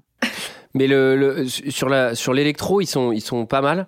Sur le hip-hop, je les trouve assez mauvais. Il y a un petit passage euh, R&B évidemment parce qu'il y a une Ah meuf. oui, non, monsieur, et ouais. euh, c'est là pour le coup, c'est c'est mal maîtrisé. le passage de la meuf. Il y a MC Jean Gabin dans le, Le film. aussi. passage de Lola. En parlant de la meuf, c'est la transition parfaite. C'est la transition parfaite. Explique le plan. Eh bien alors, donc le méchant, euh, il est pas content parce que Leto a fait la savonnette alors qu'il leur a volé de la cam. Et donc il va utiliser sa sœur pour le faire sortir, c'est-à-dire comme appât euh, pour, euh, pour, pour qu'il vienne les retrouver. Et donc le plan, c'est quoi? Ben, C'est d'aller récupérer la sœur qui bosse comme caissière euh, au supermarché du coin et qui, Ouais. euh, alors je sais pas quel âge elle a, elle a quoi? Elle a 16 ans? Un truc comme ça On dirait qu'elle a, on dirait qu'elle a 13 ans. Moi, je, je trouvais. alors, et, et, et, euh, et ben, elle est très, très, très vénère, la, la, la petite. elle est super il y a son vénère. petit caractère. Il y a une réplique qui me fait, il y a une réplique qui m'a fait hurler de rire. C'est quand K2 propose l'idée, on est en banlieue quand même, mec, avec des bad boys, des mecs vénères. Et le mec- le mec qui propose l'idée de la sœur, il fait Ouais, mais je connais sa sœur, je sais où elle est. Elle travaille à l'hyper. ah, je l'avais, je l'avais, j'étais sûr que t'allais la faire. C'est là que j'ai fait mes l'hyper. commissions. C'est là que j'ai fait mes commissions. Dans un futur apocalyptique, Paris est réduit en cendres, entouré de murs. Et sa sœur travaille à l'hyper. Hyper du coin. Non mais c'est vraiment le mec qui dit on va adapter New York 97 mec. Première ligne du scénario, elle travaille à l'hyper. Il y a un manque d'ambition euh, flagrant. Mais euh, c'est un personnage, heureusement qu'il a son petit caractère, parce que euh, sinon, euh, dans le film, elle, elle sert pas à grand chose. Mais c'est vraiment, mais là, c'est vraiment du Besson, c'est-à-dire, il y a- il y, a quand même un personnage féminin, et elle va se faire maltraiter de dingue. Ouais. Et, euh, et en plus, elle sert quoi? Elle sert, elle est caissière, elle sert d'appât. Enfin, c'est vraiment genre, euh, c'est là pour euh, le plot. euh, C'est, c'est. Encore une fois, je trouve que c'est un personnage euh, qui est pas du tout euh, sexualisé en étant trop jeune, avec un, caractère très profond, Ouais. euh, qui va évoluer d'ailleurs pendant le film. Elle a une belle, Vraiment. elle a une belle courbe hein, de, de progression. hein. De quoi Elle a une belle courbe de progression comme personnage. elle. Ah oui, d'accord. Ah, on a eu très peur. peur. Ah oui, c'est des- oui, d'accord. Donc là, on a, on a un kidnapping euh, en plein jour devant les videurs. euh, Eh, c'est la banlieue 13, mec, t'as compris ou pas? C'est, c'est. Y a personne qui c'est s'affole, Sans hein. foi ni loi, ok? Tout le monde est globalement très armé. Mais je mec, trouve, en hein, plus, dans- dans eh, mec, ça se passe dans le futur, ça se passe dans trois semaines. le monde est complètement différent, mec. Et là, il y a. Bah, tu te dis ça, mais il y a, franchement, franchement, il y a six mois, on pensait pas être enfermés comme des cons. hein. donc, si ça se trouve, euh, ça se trouve, dans trois ans, il y aura des banlieues qui seront emmurées. Hein. C'est vrai. Ah, c'est ça le projet du Grand Paris, bah, putain. Donc oui, il kidnappe la, la meuf pour euh, l'emmener jusqu'au jusqu'au Big Boss. Et alors, euh, il y a, il y a cette, euh, cette salle dans laquelle ils vont passer plein de fois, qui est une espèce de dortoir avec 50 mecs armés jusqu'aux dents, avec des têtes de néo-nazis qui gardent plus ou moins l'antre euh, du, du Big Boss, mais c'est complètement ridicule. Enfin, ils sont là Attends. 24 heures sur 24. Ils sont là. Attends, attends, non mais c'est c'est c'est complètement absurde. On arrive chez le méchant, donc là il y a visite. euh, c'est trop drôle parce qu'on va dans le bureau du méchant, mais on passe par l'entrepôt. Il y a un centre de recherche. Je sais pas si vous avez vu, il y a des scientifiques. Mais oui, parc il y a un putain de labo, mais non, mais ça n'a aucun sens. Le mec, il a une réception. Non mais à un moment je me dis mais c'est quoi non, C'est un resort. Ah, ça c'est la piscine. Là machin. Là c'est le centre de recherche. Ils sont pas mal, hein. ils sont bien équipés. Et, quand, il ils, a- bibli- et quand il ils arrivent en plus dans la grosse salle, euh, Il y a bah, une bibliothèque municipale, une salle de billard. Et l'aquagym, ce sera à 14h30. hein. C'est avec Fred à 14h30. On est obligé de Voilà. traverser les terrains de squash pour aller dans le bureau du chien. Et non donc, mais c'est ouais. complètement. Ouais pardon Eve. Mais non, mais j'allais dire que vous imaginez que là-dedans, lorsque Lola arrive dans ce repère euh, du méchant, bah, elle affole tous les gros relous qui sont complètement gonflés de testostérone. Et euh, et voilà. Et elle elle arrive euh, et, et elle est déjà pas contente. Et il y a un gros mec qui lui dit euh, et je le dis parce que ça va être important parce que il va se passer quelque Ouais. chose après ça. Et elle va et il lui dit euh, ouais elle est trop bonne. Moi je l'ai vue je l'avais pour moi. Et ils disent mais non arrête c'est pour ta. Non ouais je l'amène j'amène pas. Là on est là oh oh oh, oh ok. Et il y a un mec qui finit par lui dire et il y a un mec qui finit par lui dire euh hey, je veux sa culotte et retenez ça parce que c'est important bien. pour la suite. Retenez bien, c'est ce qu'on Préparation appelle. Comment on appelle ça? C'est une préparation quoi? Dément C'est très bien. Alors effectivement, il y, a- il y a cette base militaire au milieu avec, avec des bidasses, on sait pas ce qu'ils foutent. C'est-à-dire qu'en extérieur, il fait Metal appel à Jacket des- au milieu. à l'e- à l'extérieur, il fait appel à United Color of Benetton en mode ultra lascar avec des mitrailleuses et tout. Et à l'intérieur, par contre, il a des, il a, il a des anciens barbouzes. Tu sais pas ce qu'ils font là. Ils sont 60 dans une pièce de 15 mètres carrés. Enfin, je veux dire, Avec des putains de lits superposés. Mais je ne comprends pas. alors que, ils sont là tout le c'est temps. hein. Vraiment, c'est vraiment une région qui doit pas coûter cher au mètre carré. Je pense que tu peux loger ces mecs dans un immeuble entier, tu vois. Je sais pas Et alors- pourquoi ils dorment tous dans un dortoir. C'est Non, mais on va faire un petit Peut-être- point peut-être, à mon avis, architecture. à mon avis, ils ont fait une soirée la veille et ils sont tous restés dormir sur place parce qu'ils voulaient, pas, pre- ils voulaient pas prendre l'auto. Non, mais, et, et en plus, il a mis quand même le dortoir entre juste avant son entre, euh, qui donc il y a encore un couloir, il y a encore une porte blindée. Donc le mec, il y a une entrée avec des gars, il y a un immeuble avec le centre de recherche, le dortoir, l'antre. Et ce qu'on va remarquer, c'est qu'en fait, il y a, il y a quand il y a Leto, par contre, il a mis une grande verrière au-dessus Oui. de son bureau. Et il y a Leto qui arrive, qui saute sur son bureau directement Oui. sur sa tronche. Ce qui veut dire que tout le système de sécurité d'avant, ça sert à que dalle. Mais sur- surtout, le principal inconvénient, c'est que son bureau, il est juste à côté du dortoir. Donc le matin, ça doit sentir le fuck de ouf dans son bureau. non mais moi je crois qu'il veut les avoir à disposition hein. Voilà. Alors, et vous allez voir, c'est l'occasion pour le méchant de faire une bonne réplique, contre-réplique euh, du gentil qui arrive par la fenêtre. Explosion. C'est moi. La Flex, c'est une, c'est une appareil, tout simplement, qui est C'est cadeau à l'entrée. flex, flexible. Ne me dis pas que t'es encore bredouille. C'est bien, monte. Maintenant que j'ai sa sœur, je veux qu'il le sache. Je vais passer le message. J'aimerais bien la voir sa gueule quand il va apprendre la nouvelle.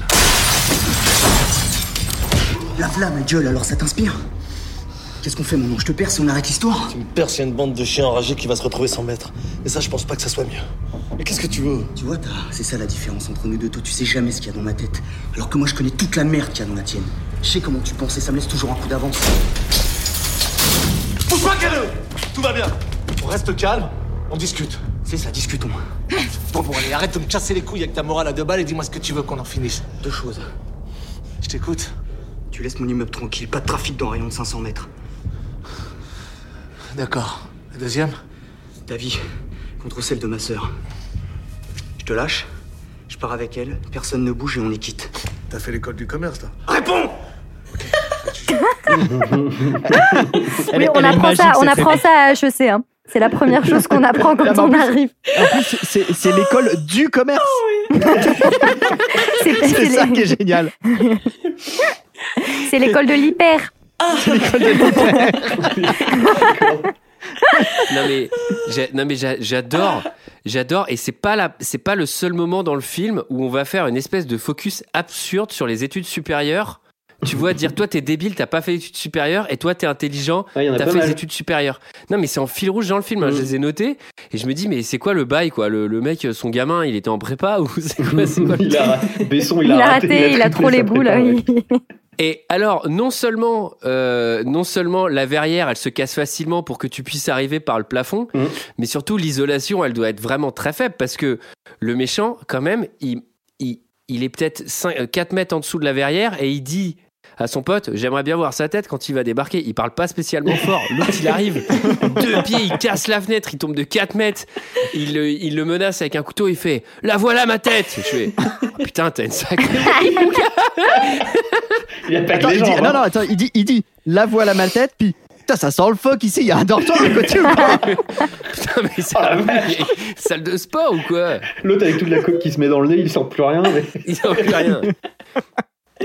Et donc là, ils vont ressortir avec le méchant sous le bras, scène qu'on a, enfin, on a exactement la même scène euh, dans Baiser mortel du dragon. Euh, et on a, on a la, et donc là, ils sortent. Et c'est peut-être l'occasion pour la sœur, qui maintenant a un flingue et a le méchant en joue, de prendre sa revanche, Eve. C'est peut-être le temps, en effet. euh, alors, elle est, elle est très, elle est très, euh, elle est pleine de puissance, pleine d'adrénaline, et euh, et voilà. Et bon, avant de, de, de, de, de- ben, voilà, elle va poser un geste. Donc, euh, je pense pas que vous en doutez. Elle va prendre le gros lourd qui lui avait dit, euh, je veux sa culotte. Elle va, préparez-vous bien, enlever son string et le mettre dans la bouche du mec. Donc, elle va lui faire avaler sa culotte. Moi, je, excusez, j'ai dit string pour ça un petit peu. Bon, vous comprenez, là. C'est la, elle va lui faire avaler sa culotte. et, euh, et voilà. Donc, elle l'a, elle l'a cassé. Non, mais elle, voilà. Ben, ça, c'est féministe. C'est une Mmh, vengeance. C'est un bail fini. Voilà, C'est un- hyper féministe. Elle, a- elle fait un statement vraiment très fort. Et après, euh, il y a Taha, le, le, le, boss, qui dit euh, Elle me plaît bien, ta sœur. Il dit ça à, à Leto. Et elle dit Je suis pas libre.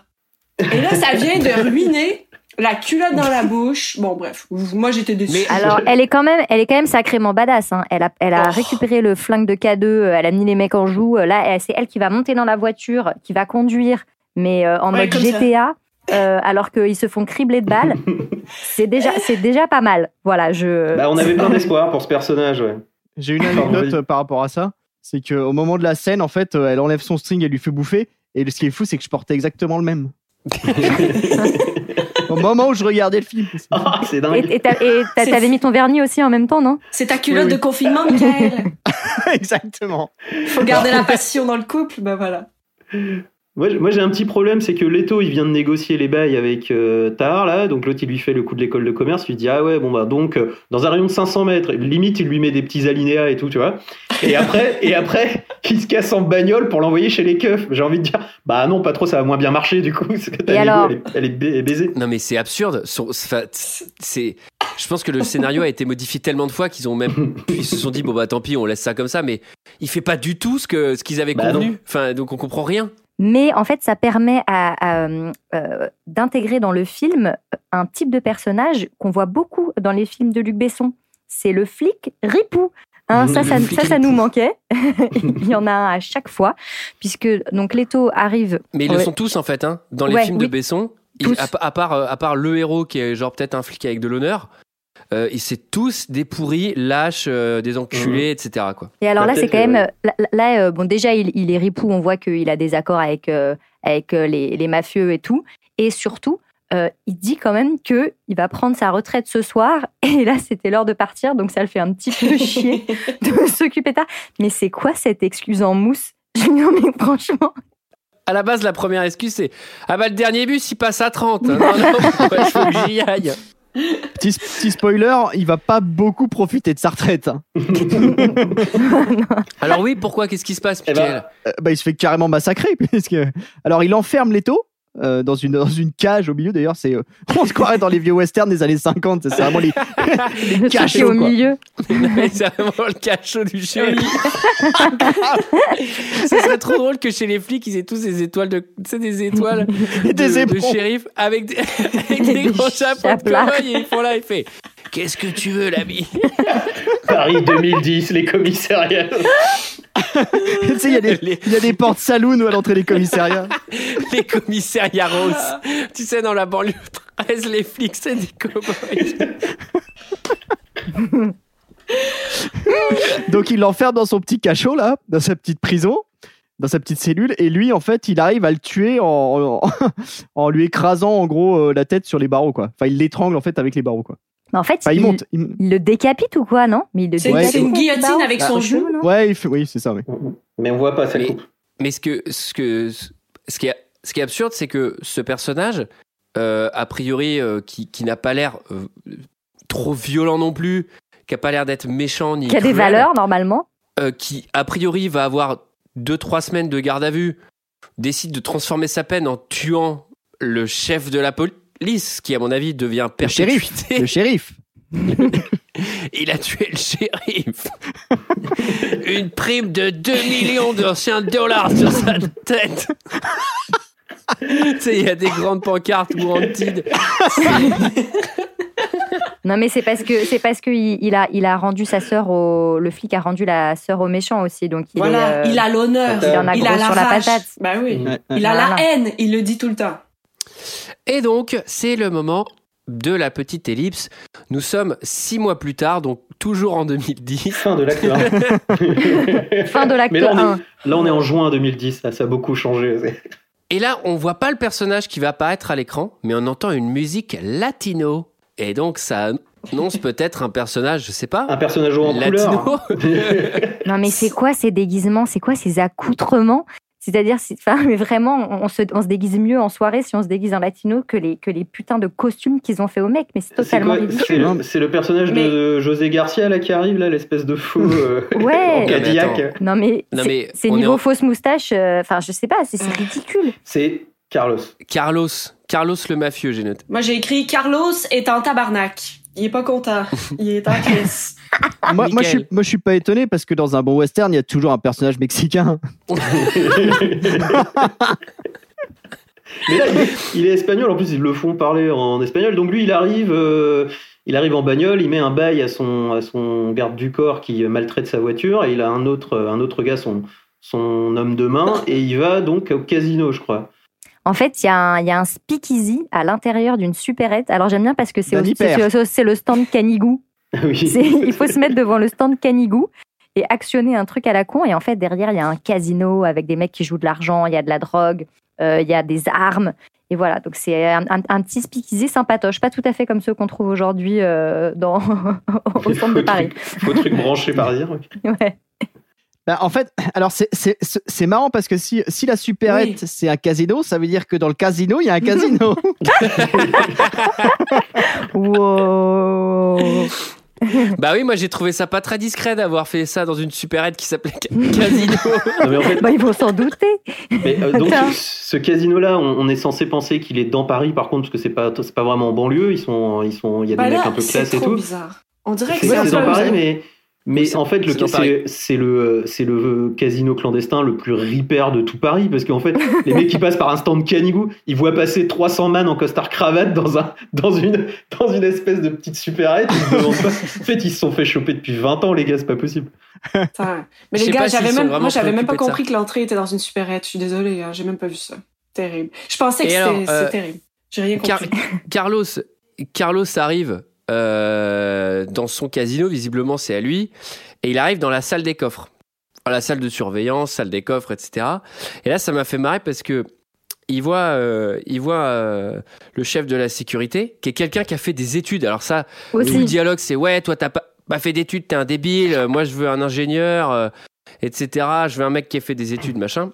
Et là, c'est trop drôle. Il se tourne vers son chef de la sécurité. Il fait tout va bien. Il fait non, je la sens pas. J'ai un mauvais pressentiment. Ah ouais, pourquoi? Bah là, regarde, il y a deux mecs qui attendent là devant le rayon euh, boîte, je sais pas quoi, euh, de la sup- de la supérette et ça, ça me met la puce à l'oreille. Ah ouais, quoi d'autre? Il y a ça aussi. Et là, ils montent sur une caméra de sécurité. On voit 10 flics du SWAT surarmés débarquer dans un couloir. Et je fais, bah, tu devrais peut-être commencer par ça. Parce que, Enfin, je pense que t'as pas besoin de faire 8 ans d'études pour repérer les deux mecs qui restent dans la, dans la supérette. Mais, mais j'ai éclaté de rire. Je fais, mais on dirait une parodie. Et là, ben, surtout, on se rend compte qu'en fait, il y avait une taupe et que un des mecs qu'on a vu au début de cette scène-là, bah, c'est en fait Damien, donc le deuxième euh, protagoniste, le deuxième héros de cette tragédie.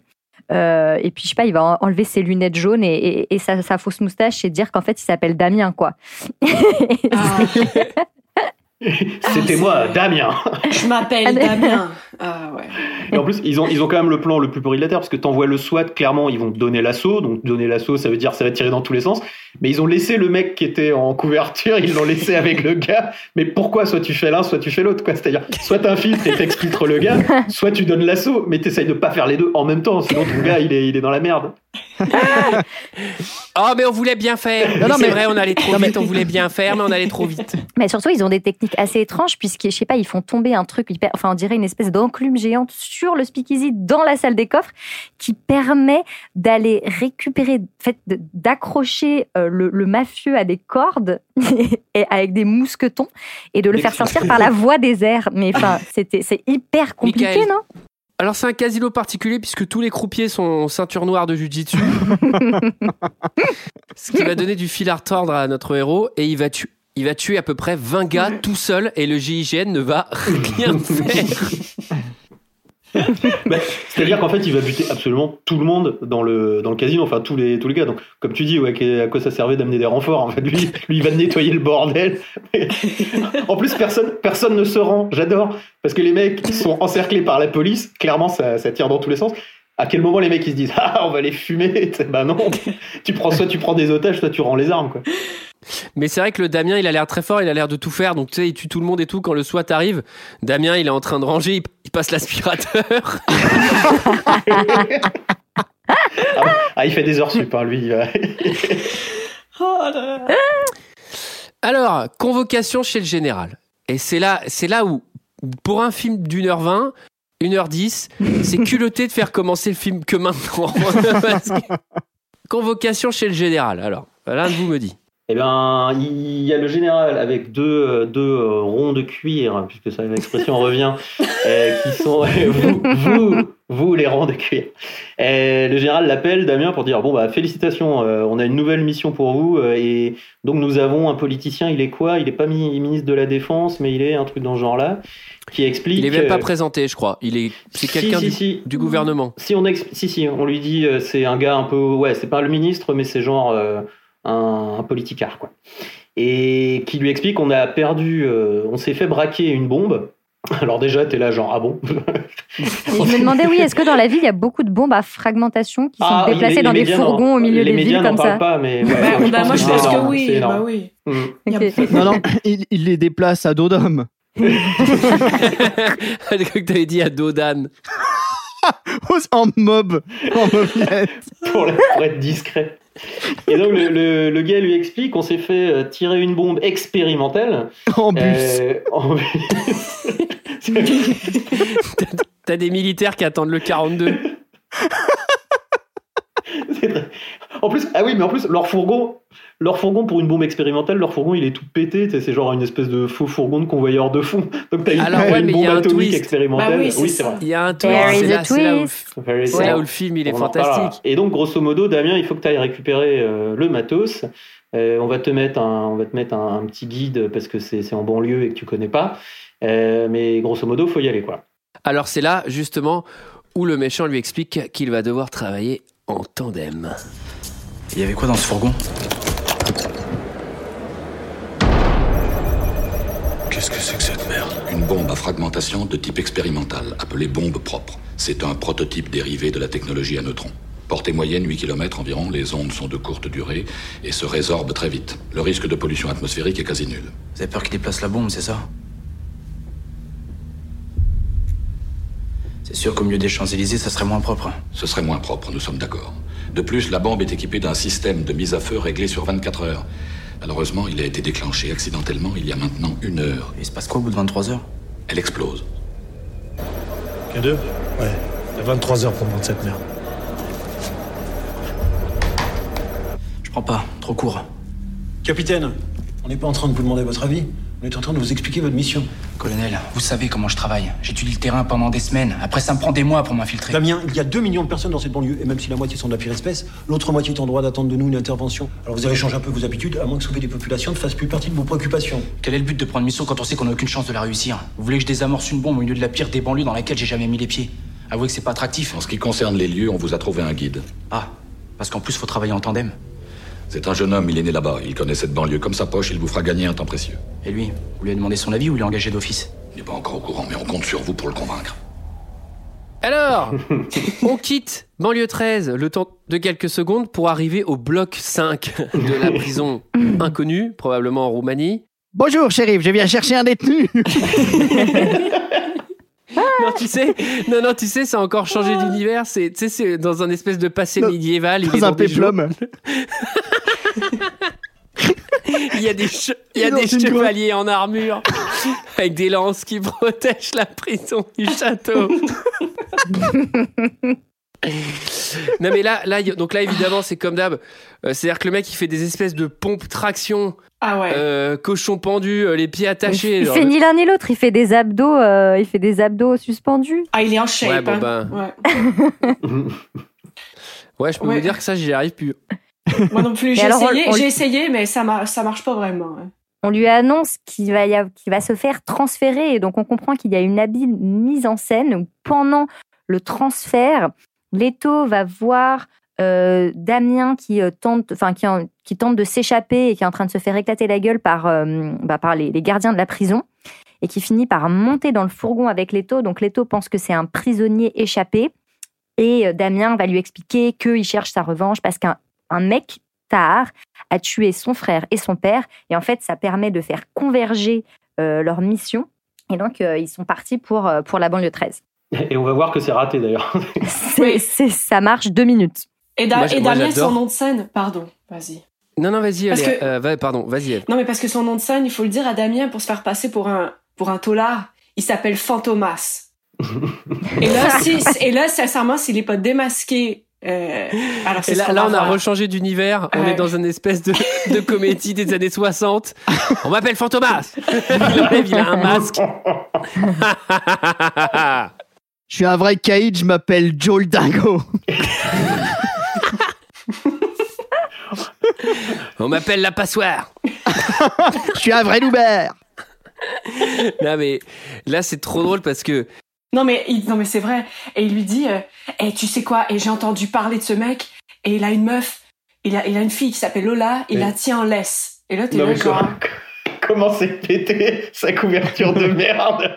Tu connais banlieue là- 13 Ouais, je vais à banlieue 13. Et tu connais Tard Ouais, il a une meuf attachée avec une laisse et tout. Il a buté mes parents, faut qu'on aille le chercher. Et Non, en plus, c'est fais- vrai, Ouais, il est incroyable. Pardon. Il est à fond dans son personnage et il a un accent en plus. Genre il se donne un Et là, accent. trop drôle faut quand parce même que- préciser que le mec est flic et pas comédien et ça aurait été marrant qu'il se plante dans tous les noms. Faut que j'aille absolument à banlieue 12. Je recherche un mec qui s'appelle Leto, tu connais? Ah, j'ai pas révisé, c'est sûr. c'est une meuf. Elle a le méchant tard en laisse. Banlieue 12. Ce serait trop drôle qu'en plus l'autre il y croit, il fait Vas-y, je vais t'aider, poteau, on va à banlieue 12.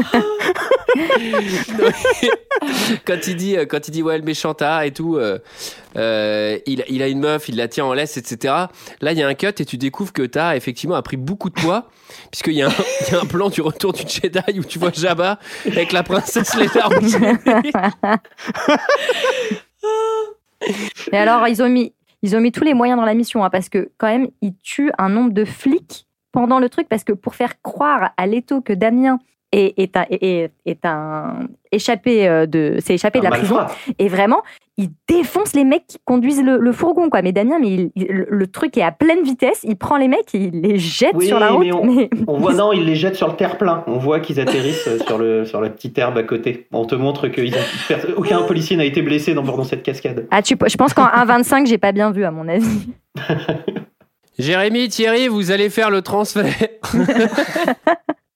Ah, bah c'est bien, ça, on n'est jamais pris d'habitude. Et alors là, il est grillé. Un plot twist. Ah oui, ils arrivent, ils défoncent, euh, ils défoncent le barrage, puisqu'en plus d'avoir mis un mur, ils ont mis euh, plein de flics devant toutes les entrées euh, en banlieue, donc ça, ça doit demander un peu de monde. Et, et donc eux, ils forcent le barrage, ils arrivent euh, dans banlieue 13, et immédiatement, t'as Leto qui euh, va menotter euh, Damien au, au volant, parce qu'en fait, il l'a, il l'a capté immédiatement, et pas dans le récit de merde d'ailleurs, dans la façon dont il se bat. Il dit Comment comment t'as su que j'étais un flic? C'est la manière dont tu te bats. Ah, c'est pas mon récit de merde alors Non, non, ça, ça tenait la route. Attends, attends, attends, je note. C'est trop propre. C'est trop propre, ouais. Nous, nous, nous, dans la rue, on a la haine. On a un truc Voilà. en plus. Voilà, c'est co- comme ça qu'il a trouvé. Alors en fait, il sait pas tout à fait ça, je rectifie. C'est comment tu sais que, que je suis flic? C'est à cause de ton étoile de shérif. Moi, ce que j'ai adoré, c'est que, euh, que, en fait, Damien, il sort un, il sort un téléphone portable de sa chaussure et le mec, il fait waouh, trop stylé, c'est James Bond ou quoi? Alors que c'est quand même le trick le plus pété, non, d'avoir un vieux, un vieux 3310 dans ta semelle. ce qui m'aurait fait rire, ce qui m'aurait fait rire, c'est que du coup le téléphone, il soit tout pété et défoncé parce qu'il passe son ouais. temps à marcher dessus. c'est clair. Il a mis une tonne de tatane dedans avec son panard. Le téléphone, il est défoncé. Il fait merde, attends, j'arrive pas. Mais T'arrives à lire Non, ou pire. Non, tu sais, genre. euh, Ah non, putain, ça appuie tout seul sur les touches, ça a changé la langue. Je suis en japonais. Ah, ça a changé la sonnerie. Le mec, en fait, sans faire exprès, il avait déjà appelé tard, qu'il qu'il l'espionne depuis deux heures, parce qu'il entend tout ce qui se passe. Non, mais là, là, euh, là, encore une fois, réplique. C'est pour moi, c'est la meilleure. C'est la réplique qui résume le film. Il dit Ici, c'est pas Monaco, c'est Bagdad. Ah ouais. Ici, c'est Bagdad. Ah, ici, c'est banlieue 13, en fait, puisque c'est c'est déjà hardcore, banlieue 13. Tu mec. sais que, tu sais qu'à Bagdad, ils disent ici, c'est pas Monaco, c'est banlieue 13. à, Monaco, à Monaco, ils disent ici, c'est pas banlieue 13, c'est Bagdad. Pardon, ouais, vas-y. Bah non, et donc là, euh, bah, en fait, on voit que Damien va être obligé de, il doit convaincre absolument de Leto de travailler avec lui, et euh, et donc euh, il essaie d'avoir un genre de plan un peu policier, militaire, de faire ça en, toute discrétion, et Leto va dire, ben non, en fait, on fait ça à ma manière, si tu veux qu'on travaille ensemble. Je t'avertis, genre, en fait, il, il prend même pas la peine de l'avertir. Euh, c'est c'est juste, voilà, il y va direct, il appelle, Il appelle il Tahar. c'est ça, il dit, bah écoute mec, Il euh, appelle tard. ouais, je suis avec un policier, euh, on veut venir récupérer une bombe, prépare-toi, euh, on arrive, quoi. C'est, voilà, donc euh, c'est... C'est c'est- bon. Tout ça pour ça, Ça, je pense que c'est- c'est- c'était vers la fin de soirée, il devait être une heure et demie du matin. Les scénaristes, ils ont dit bon, le challenge c'était de l'écrire avant, avant ce soir. Vas-y, on va le faire aller directement rencontrer le Voilà. méchant. Mais c'est là où tu te dis c'est complètement con. Ça fait 1h17. Ils avaient peut-être moyen de caler 20 minutes d'un truc un peu genre euh, infiltration et tout. Et puis à la fin de l'infiltration, ils se font embarquer par Tahar et puis ils lui parlent. Mais là, Ouais. comme tu dis, t'as l'impression que les mecs se sont dit là là, le budget, là, Véronique m'a appelé, on n'est pas bien là. en fait, lui, il l'appelle et ils y vont directement. Oui, parce tout que ça, ça, ça, dégage. Ça, c'est le film. Après, le budget explosait et passait de 60 euros à, à 110 euros. Donc, Oui, c'était ça. hors de question de rajouter ces scènes. Ah oui, il y a une grande discussion sur la République, sur la loi pour Ouais. tous, euh, sur. euh, Il y a vraiment une satire. Il y a vraiment Ouais. une satire de l'inégalité euh, Ouais. sociale, évidemment, le clivage gauche-droite, euh, Voilà. pauvre-riche, etc. Une vraie critique. Et là, on te le surligne. très euh, profond non ouais. plus. Et là, on te, le- on te l'écrit sur les murs, on te le surligne au stabilo, Alex, ça y va, pour être sûr que t'as bien compris. C'est c'est C'est ça. c'est pas Bourdieu. hein. Ça va beaucoup plus vite. hein. Alors là où euh, c'est assez quand même euh, étonnant, c'est que il t'explique quand même que Damien, c'est pas juste une espèce de gars euh, mercenaire à qui on file une mission. Damien, il a des valeurs, tu vois, c'est un flic, mais c'est un bon flic chez Besson. Et ça, alors ça, c'est pas souvent. Il t'explique, ouais, mais moi, la loi, elle est la même pour tous, et euh, je veux que toi, tu puisses bénéficier de euh, la même protection que tous les autres. Enfin bref, je suis un bon gars, quoi. Ce serait trop drôle que tu sais, ce soit la scène tous les deux. Il y a une seconde, il vient de lui claquer une réplique, genre je t'ai vu à ta manière de te battre, t'es flic, c'est trop propre. Moi, je viens de la rue, j'ai la haine et tout machin. Et là, tu sais, genre une minute après, ils sont dans ce dialogue. en disant, Non, mais ça, c'est ce que Bourdieu expliquait, c'est la reproduction sociale. Et genre, il rentre dans un débat sociologique de ouf, ultra complexe. La propriété de Rousseau et tout avec les murs. T'as déjà fait la recette de rouscous de Bourdieu C'est la meilleure. Alors, en parlant de manger, on, on- alors on découvre un personnage qu'on ne voit pas encore à l'image. Et alors ça, ça a coûté 5 euros. Ouais, visiblement, il y aurait un- un- une personne euh, qui fait plutôt peur, qui serait d'une taille euh, relativement imposante, que Tahar euh, planque quelque part. euh, on, Dans on sait- une geôle, et voilà. et il s'appelle Yeti. Voilà. Et c'est écrit sur la en porte. finesse. Voilà. c'est écrit sur la porte, ça. Ça, c'est sûr. hein. Si t'es perdu, raccroche-toi à la porte et à l'écriture. À l'entrée de la geôle, il y a une petite sonnette avec marqué Yeti dessus. Les gens ont leur prénom écrit soit sur les portes, soit sur le, le visage. Enfin, non, sur, le, sur Ouais. le crâne, pardon. Voilà. Et là, après, il y a une réunion au sommet. Tout le monde se rencontre dans le bureau. à la négociation, la, la négociation pour arrêter la bombe. Parce que tard, il a la bombe, il menace de la faire péter parce qu'il s'en fout. Il va, il va. Ah oui, parce qu'il a récupéré un lance-missile russe. Alors oui, effectivement, entre 2006 et 2010, ça s'est vraiment détérioré, banlieue 13, parce que c'est pas seulement des flingues que les mecs ont, ils ont carrément des lance-missiles. Alors je sais Sachant qu'ils sont entourés d'un mur, donc les mecs ont quand même une logistique impeccable. Il faut faire rentrer tout le matos. Ouais, je pense qu'il y a vraiment des. Il doit y avoir des sauf-conduits assez simples parce que. euh, Et, euh, et donc, il, a, il menace lui d'envoyer la bombe sur Paris. Et là, il négocie. Non, mais c'est surtout, c'est quoi son plan? Parce qu'il veut envoyer, euh, la bombe va péter dans 8 non, même pas dans 2 heures. Et lui, en fait, il sait pas encore qu'il va y avoir des mecs qui vont venir pour négocier. Donc lui, son plan de départ, c'était grosso modo, je pète Paris, quoi. Bah oui. Bah non, c'était c'était de faire pression sur l'État français pour qu'il il, il lui paye une rançon. Ouais, mais il avait pas l'air de l'avoir beaucoup appelé. Hein. Oui, il C'est Oui, vrai. Oui, c'est vrai. Oui, il y a une petite faille scénaristique là encore. Eh, Rémi, Rémi, t'as t'as appelé, t'as appelé le gouvernement? Ah non, j'ai pas le numéro. Si, si, tu sais- Non, j'ai j'ai envoyé un email. Bon, non, mais là, il y, a- y la musique d'attente. Ça fait 45 minutes. Vous avez demandé l'Élysée, ne quittez pas. Ah, c'est chier parce que dans 2 heures, ils vont, ils vont mourir. hein. Allô, l'Elysée Oui, j'ai envoyé un courrier concernant une rançon. Est-ce que vous l'avez reçu?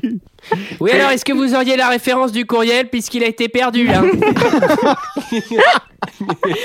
Oh, mon Dieu. Regardez les indésirables. Allez voir dans les indésirables. Oh, Bah, bah là, va falloir appeler la direction technique et puis je suis bien embêté parce qu'ils partent à 16h le jeudi. ah bon bah tant pis alors je rappellerai lundi. Ah, mais ce qu'il y a, c'est que la direction technique, je vais la péter ce soir si elle est dans la zone de la bombe. non ils sont, ils sont, dans- ils sont à Roubaix. Oh bah ça va alors. Alors là, donc là, il y a la négociation, c'est là, franchement, c'est con, j'ai, j'ai pas la scène, mais c'est vraiment euh, combien? Un million? Un million? Ah ouais, je suis pas sûr. Euh, ok, 2 millions, enfin, tu vois, c'est l'autre qui négocie l'argent qui est pas à lui, enfin, c'est vraiment, cette, scène, il n'y a aucun enjeu. Mais surtout, c'est qu'il y, il a avait K- il y a quand K2 aussi qui, qui fait des enchères. Donc lui, il a plein de thunes apparemment. Genre, il peut. C'est quoi Non, ce non, mais en Ah, fait, c'est pour faire un pivot, pour lui mettre la pression, mais on comprend pas, en fait. Bah non, c'est ça. Ils, ils auraient qu'il dû l'écrire sur le mur. Moi, j'avais pas compris. Non, Non, mais le gars, le gars il menace de faire péter Paris et il demande, il commence les enchères à 1 million, c'est-à-dire le prix du matos qui s'est fait tirer en début de film. Genre, ah, 1 million, peut-être 2. T'es là, genre, bah non, tu vas te péter Paris, mon pote, euh, demande 3 milliards direct. Et. Et finissent par se mettre d'accord sur 20 millions. Sur 20 millions. 20 millions. Et donc 20 Damien, il appelle euh, ses petits copains euh, du ministère de je sais pas quoi. Et il dit, bah, on s'est mis d'accord, ce sera 20 millions. Et euh, en fait, les mecs, tu te dis, bah, on n'a pas le budget, donc euh, tu, tu, tu te démerdes. Ah. C'est, putain, encore. Ah ouais. Damien, rendez-vous compte, nous n'avons pas accès à de telles sommes. Vous êtes, vous êtes complètement dingo. 20 Le- millions. le- Ah, mais 20 millions, mais vous, mais vous savez ce que ça fait, vous êtes imbécile. Vous vous rendez compte de ce que ça fait 1 million déjà Non, mais en plus, le mec, il se met à négocier, il se dit Ah. pas, à aucun moment, il se dit, on n'avait pas trop parlé de ça avant que je parte, c'est vrai qu'on aurait peut-être dû aborder la question. Parce que tu sais, moi, j'imagine le gars, le flic, il le regarde dans les yeux, tu sais, avec le regard un peu vide, il fait, euh, je sais pas, 2 milliards, tu veux combien? C'est n'importe quoi. Bon, alors, on est dans les clichés, hein, parce que euh, pour, euh, pour payer les 20 millions à Tahar, il faut appeler les Bahamas. Donc, euh, on appelle les Bahamas. Et alors, pendant Ah, attends, que... attends, juste, juste, juste avant le, le truc des Bahamas, euh, il y a une, bon, une mini réplique du méchant que j'avais noté, je voulais juste la placer, c'est qui dit Attends, euh, 20 millions, euh, il y a combien de personnes à Paris? 2 millions? Ah, Tu sais quoi, 20 millions? Eh, Ça fait 10 euros par tête. Oui, Même pas le prix d'un Happy Meal. Mmh. Mais attends, euh, putain, l'euro a été drôlement dévalué parce que Happy Meal, ça vaut au moins 5 balles, connard. Bah, c'est pour te montrer l'inflation galopante qu'il y a eu euh, pendant les, les 4 ans que séparent Ah. 2006 et 2010. C'est-à-dire que tout est parti en Les vrille, 4 quoi. semaines, tu veux dire Le Happy Meal est passé à plus de 10 balles.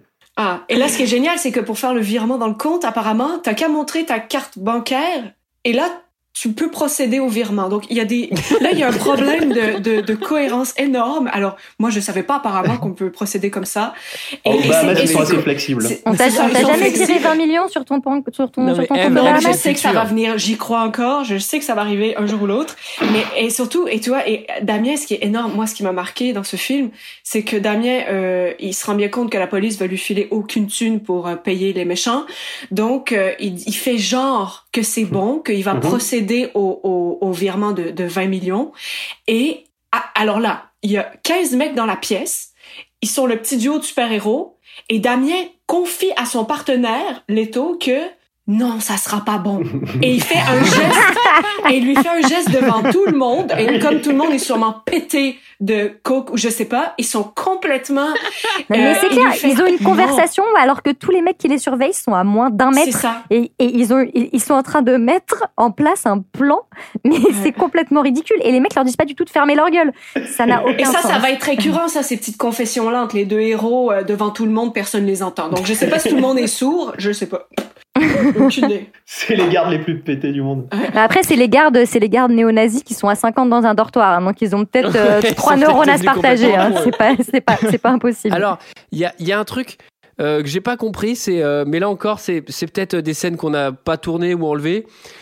Pourquoi la sœur est-elle euh, accrochée par une chaîne euh, sous la bombe oui, c'est vrai qu'on comprend rien. Alors, ça- Et elle est même pas accrochée à la bombe, elle, a, elle est Elle est même accrochée, non, mais à la elle est bombe. accrochée à un poteau. Et la chaîne, elle fait 10 mètres. Ouais. Elle pourrait partir. Enfin, elle- ça la rend même pas en danger d'être à côté de la bombe. C'est- C'est complètement débile. Mais alors, il y en a un seul qui est intelligent, c'est Leto, parce qu'avec la conversation qu'il a avec Damien, il dit, mais il comprend pas pourquoi les flics veulent pas payer 20 millions. Et là, ça peut vous mettre la puce à l'oreille. On vous dit rien pour l'instant, Mmh. mais vous pouvez commencer à réfléchir. Enfin, toujours est-il toujours est-il qu'en attendant le virement, puisque la banque des Bahamas est censée ouvrir dans 30 minutes, oui. il est- il- donc il- il- Ah, mais là.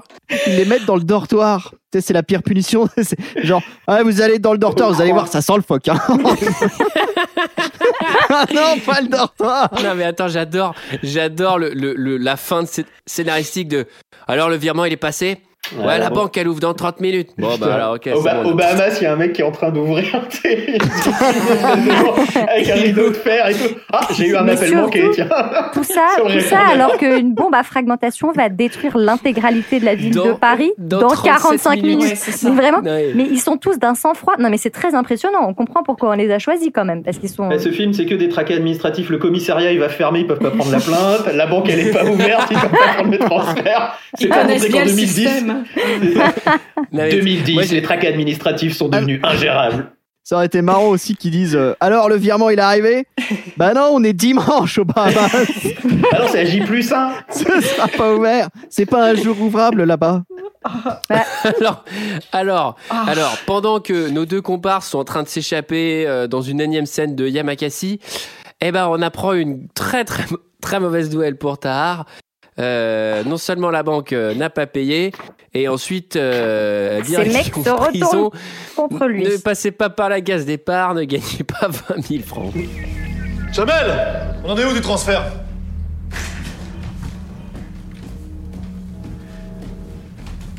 J'ai pas que des bonnes nouvelles. Il a bluffé? Ouais. Je m'en doute. Je peux pas faire confiance à un flic, même à l'agonie. Mais il va payer ces petits enfoirés. Je vais te leur faire péter, moi, leur bombe. Tara, je pense que tu devrais te rasseoir. Non seulement ils ont pas viré l'argent, mais ils ont profité du numéro de compte pour remonter les autres. Ils ont vidé tous les comptes. Comment ça, quel compte? Bahamas, Riyad, Karachi, tous, même Londres, y a plus rien, zéro. Comment c'est possible? Ça, le jour où je le sais, je suis maître du monde.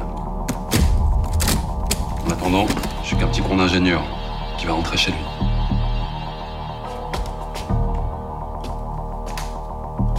Pardon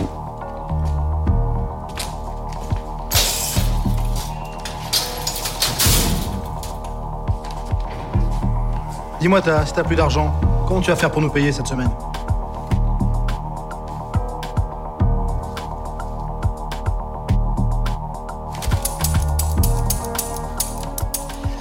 Et voilà, donc euh, Ta qui est dans une posture un peu, euh, un peu compliquée désormais.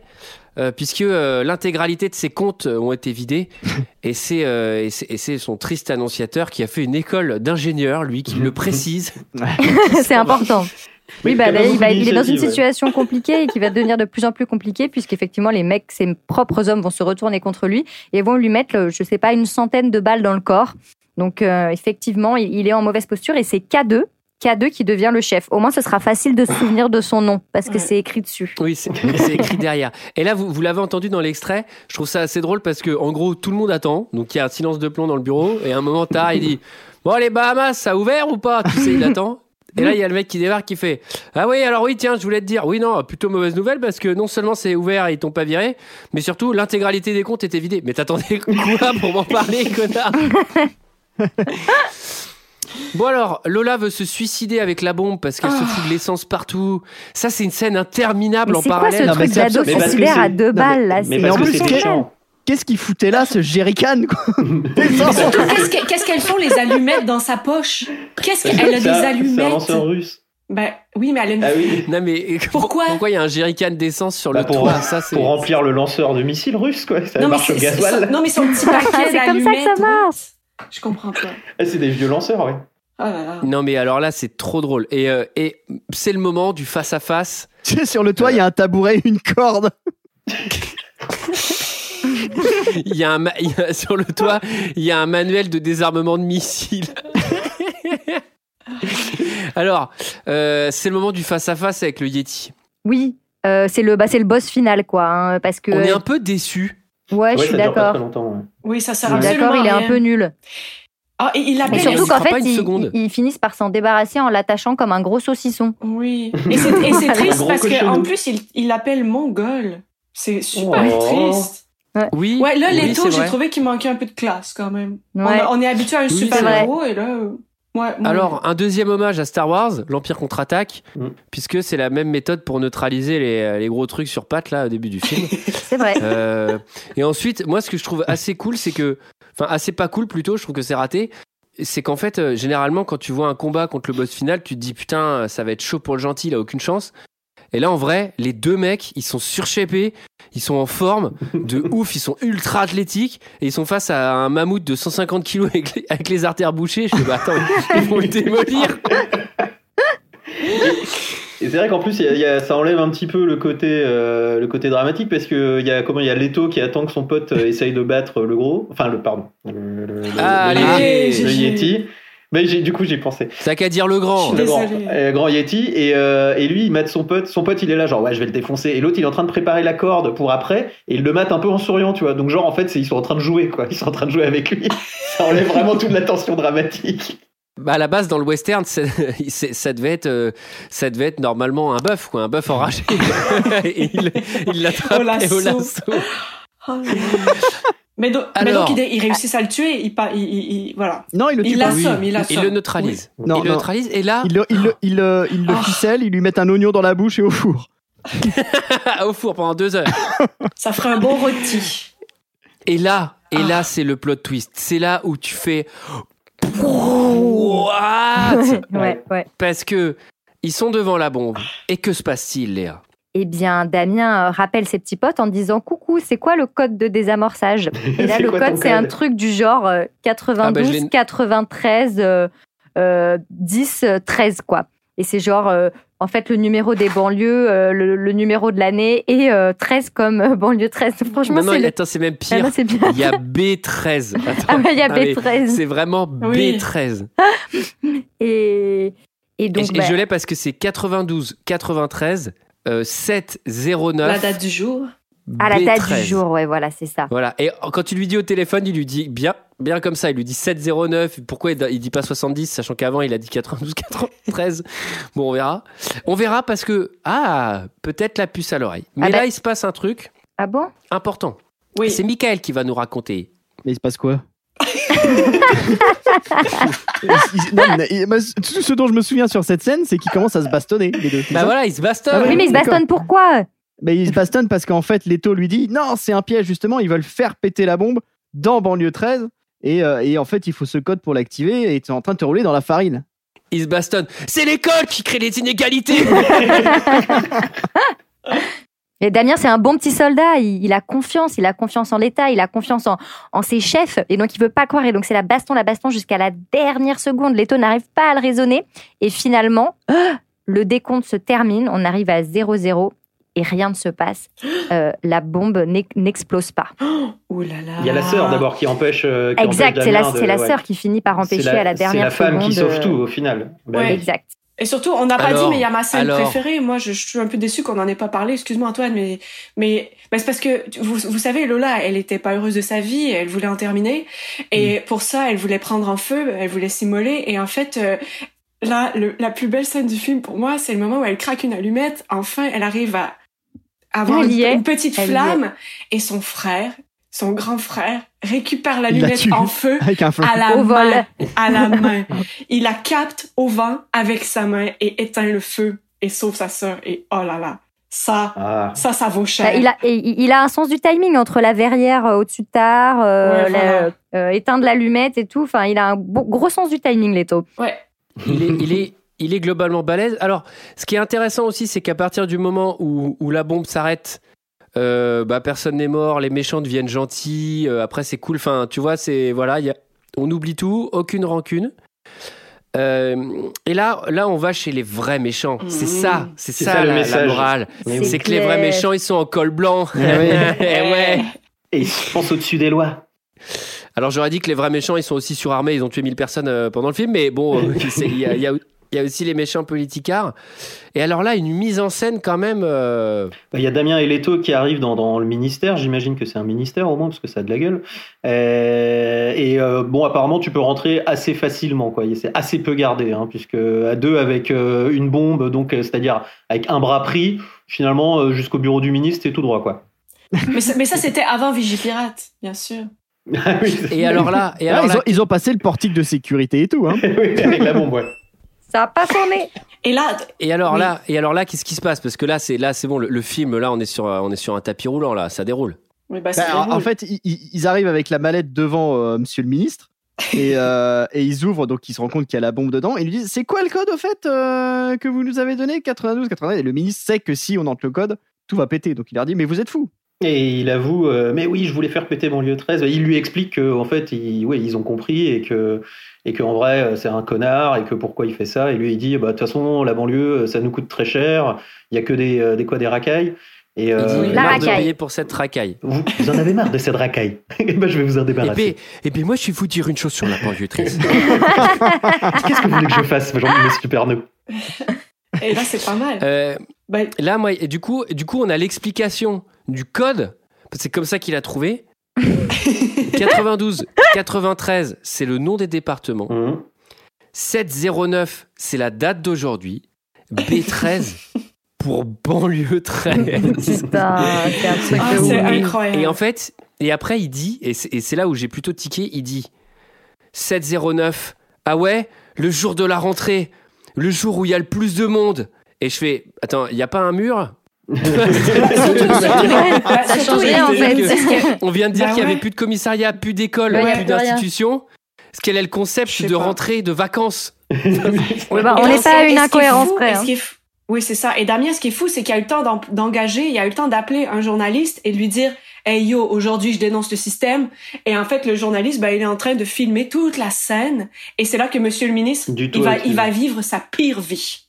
Voilà. Parce que parce que c'est diffusé 15 secondes après, mais Ouais. vraiment Ouais. 15 secondes après, donc un montage très rapide, beaucoup plus rapide que moi pour cet épisode probablement. 15 Oh. secondes après, c'est en direct, hacké sur toutes les chaînes de télé. Ouais. C'est Il ma, n'est pas c'est que journaliste, hein, lui, il a, il a deux, trois, deux, trois cordes à son Alors c'est marrant parce que Damien il fait. euh, il, se tourne, il se tourne vers le caméraman qui est sur le top il fait Et le son c'était bon Ça aurait été marrant que le mec dise Ah non, on n'a pas de son. Comme, Eve. C'est Comme c'est dans- comme c'est- c'est comme Eve dans deux heures de perdu, il y a rien, il y a pas de y a pas de signal. Et le, le ministre, il voit le caméraman qui lui fait que le, le signe qu'il n'y a pas de son. Et du coup, il bute, les deux héros. Ah, c'est bien niqué votre projet là, tiens. Et tu sais, ils ont quand même hacké la télé. Du coup, à la télé, on voit juste le ministre, on n'entend rien. On entend on voit juste. euh, ouais. Ah, il est bien, monsieur le ministre, t'as vu Ah, je l'aime bien. il est super. Il a été filmé. Regarde. Il a de prestance. Ce que j'aime bien, c'est que sa sœur, tenue en laisse pendant six mois. Ce serait et qui marrant qu'il maintenait- continue à la tenir en laisse. elle n'a pas réussi à se déshabituer. Mais dans le film, c'est l'extrême inverse. C'est-à-dire qu'elle est sous héroïne en continu pendant six mois sous laisse. Et, euh, et là, elle est libérée, mais il n'y a pas de cure, il n'y a, pas de- il y a pas de rupture, il n'y a rien. Mm. Elle est, hop, elle est tranquille, Elle elle, est toute fraîche. fraîche, ouais. Bah oui, elle je- retourne bah, à banlieue ouais. 13 sans trauma, tu vois. Ouais, c'est Ah bah ça, c'est- tout le monde a eu le temps de faire du shopping, hein, d'ailleurs. Tout le monde a changé de costume, tout le monde il est beau, tout le monde il est frais. Mais Ça, tout oui, est bien qui finit bien. Leto et sa sœur rentrent dans leur banlieue. On apprend que les écoles vont rouvrir, que le mur va être détruit. Ah Et oui. euh, parce qu'ils ont parce qu'ils ont pas pu euh, s'en empêcher, il y a quand même la gamine qui colle un gros bisou sur la bouche à Damien en Ouais. disant à son frère ouais ça va le faire revenir. Ouais. Au Moi, secours. c'est- dégueulasse. Au secours ce geste de fin. C'est vrai, t'as la raison, Léa. Et Lola, c'est moi, je l'ai- j'ai analysé le film. et Lola, c'est la meuf récompense. non, mais c'est la meuf récompense.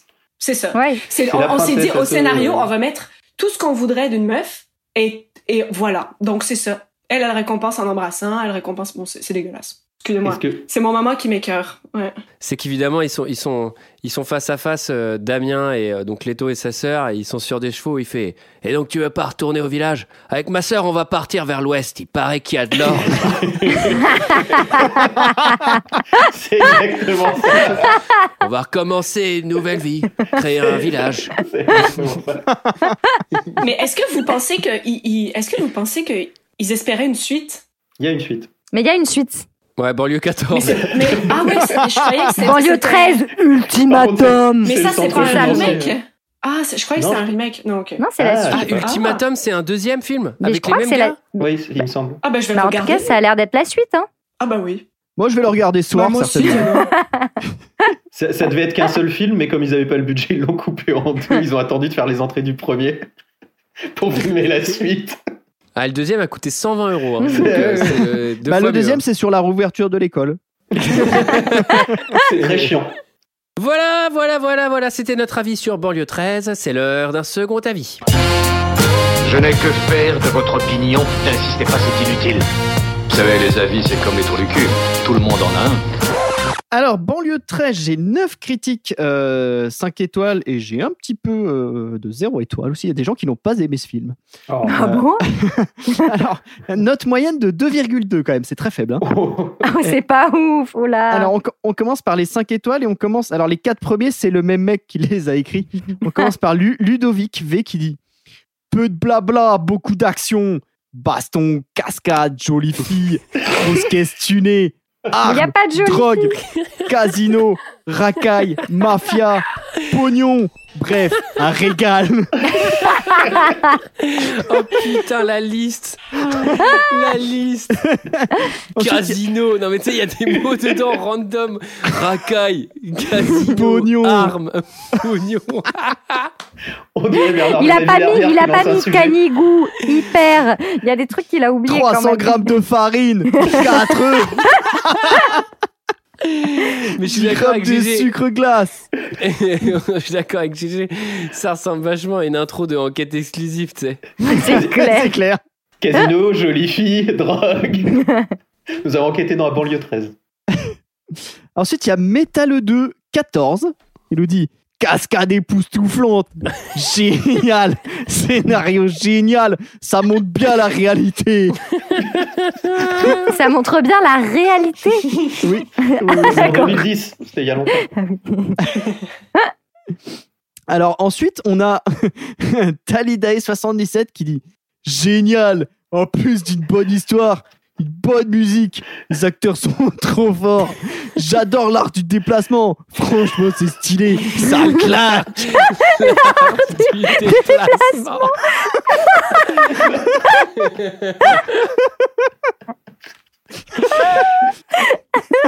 Il se déplace très bien. hein. Ah, il y a de bons déplacements dans ce film. Il y a vraiment des bons déplacements dans son film. hein. Et puis, il faut noter les pas de velours. Il n'a même pas cassé son téléphone en semelle.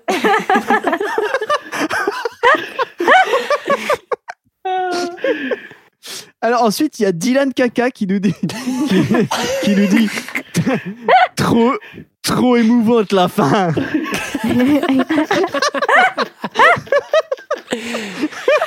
Attends, c'est tout. Quand il s'en va vers le lointain. J'imagine, il y a quand même un mec qui a pleuré sur la fin. quoi. Oh Ah, il bah, il a pleuré Dylan- sur la fin. Et il s'appelle Dylan Caca. Ah bah le Dylan. Dylan, il y a pleuré devant le banlieue 13. Tu as vu ou quoi Il était tout ému. Tout ému devant le banlieue À la fin du 13. film, il était là, il avait, il, a- il avait la goutte, il avait les larmes aux yeux. T'aurais vu ça, t'es- elle se cachait dans le talus. avait. Il est parti directement se coucher. Les étaient tout... il était tout penaud. ah, Chochotte, il a mouillé les draps, ouais.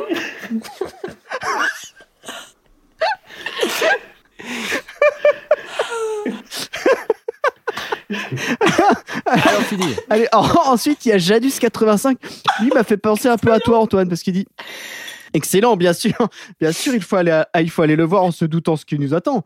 Mais le plaisir est là et c'est le principal. Pas de romance à l'eau de rose, pas d'effets spéciaux à outrance, peu d'acteurs connus. Ça donne un bon film du dimanche soir. Eh ouais, désolé, mais il y a plus de films le dimanche soir.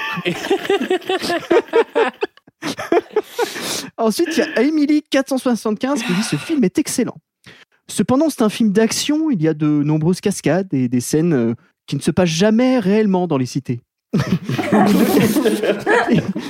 Il ne faut donc Voilà. pas espérer voir un film émouvant et touchant sur la vie dans les cités. Ce n'est pas le cas. Alors ensuite, il y a Loulou qui est pas d'accord avec elle. Il dit Moi, j'ai trouvé ce film pas mal du tout, reflète bien la violence qui se trouve dans les cités. Et je trouve que les dialogues sont pas mal, sinon les cascades sont vraiment trop poussées. Il tue 25 personnes à lui tout seul. Eh, on voit vraiment que ça que dans les films quand même. on finit avec les 0 étoiles, deux commentaires. Donc le premier, c'est Sélénie qui nous dit Le genre de film qui m'agace au plus haut point. Pas scénario, pas de bons acteurs, juste du stupéfiant. du stupéfiant. Il y a du stupéfiant. Elle aime pas l'art du déplacement, elle. Alors je vous conseille d'aller d'aller acheter votre chichon comme ça. hein. Eh, t'as du stupéfiant. Elle, dit, elle continue en disant beaucoup d'actions en cascade impressionnantes. Le casting doit savoir aujourd'hui qu'il faut changer de métier. Reste dans l'ombre des vrais acteurs. C'est pitoyable de faire jouer des personnages qui ne savent pas jouer. À oublier, sauf pour les bourrins qui se remateront le film en DVD avec le club des bourrins, avec une bière, avec une bière dans la main. Avec le club des bourrins. Non, surtout, c'est genre, le... Ah ouais, à tous les bourrins qui se remettront le DVD avec le club des bourrins. Antoine, tu passes dimanche au club des bourrins? Ouais, ouais, je serai là, ouais. Il y a banlieue 13. Eh, je viens, eh, binous à la main, GG. tu me connais. Alors, on finit avec euh, euh, Marie-Agathe du 16e. Son pseudo sur Allociné, c'est Incertitude. Elle fait Diable, c'est bien mauvais tout ça. Hein oh, faire un film sur la banlieue, pourquoi pas hein Pourquoi ne ferait-on pas de film sur eux hein même, ah, même, si, eh, même si dit comme ça, ça fait un peu animaux qu'on va voir dans un cirque. hein. Pour, Oh eh, pour Il moi, existe pour vraiment moi- ce commentaire. oui. Pour moi, il n'y a qu'une France, point. Même si après, oui, il y a la France des villes, des périphéries, de la campagne. Mais c'est, mais c'est idiot de faire comme Besson en empilant les clichés dans son sac. Non, parce que moi, après avoir vu Banlieue 13, ça ne m'a pas donné une idée très reluisante des cités. Hein Hein, vouloir combattre le Front National, c'est une bonne idée, d'accord. Encore faut-il arrêter de lui donner du grain à moudre. Parce que là, qu'est-ce qu'on voit? Des types qui se baladent dans la rue avec des kalachnikovs. Des flics qui concluent des accords avec des dealers. Et des jeunes passant leur journée à regarder la télévision avachie sur leur canapé. Ah, mais continuez comme ça, monsieur Besson. Je dis pas bravo, zéro étoile. Allez. Allez. Ah oui, ça dénonce. Voilà, voilà, voilà, c'était notre avis et celui des autres sur Banlieue 13. Euh, ben, on, est On a fait plus long que le film, dis donc. Ouais. On est Ouais. toujours euh, C'est vrai. con- con- con- confiné. Ah oui, c'est plus long que le film. Euh, c'est la première fois, je crois, qu'on faisait cette euh, configuration d'équipe. c'est ce que je me suis dit. Tous les cinq. Oui. Et j'ai trouvé que c'était l'équipe qui marchait bien. C'était une Voilà. équipe qui On a eu du plaisir. D'a- D'ailleurs, je crois, euh, sauf, euh, sauf erreur de ma part, que c'est la première fois que j'enregistre avec GG, non? Oui, mais quel Ah plaisir. Mais Quel bah oui. plaisir. Allez, on sent de l'animosité Ah. hein, déjà. Ah. Ouais, je suis tout rouge des commentaires de Mickaël. là, Arrêtez vos conneries. Euh, et ben en tout cas merci euh, merci à tous et puis euh, on se retrouve euh, peut-être la semaine prochaine ou la semaine d'après on va voir en fonction de la situation et on vous fait de gros bisous Bye Ciao. bye. Ciao. Ciao.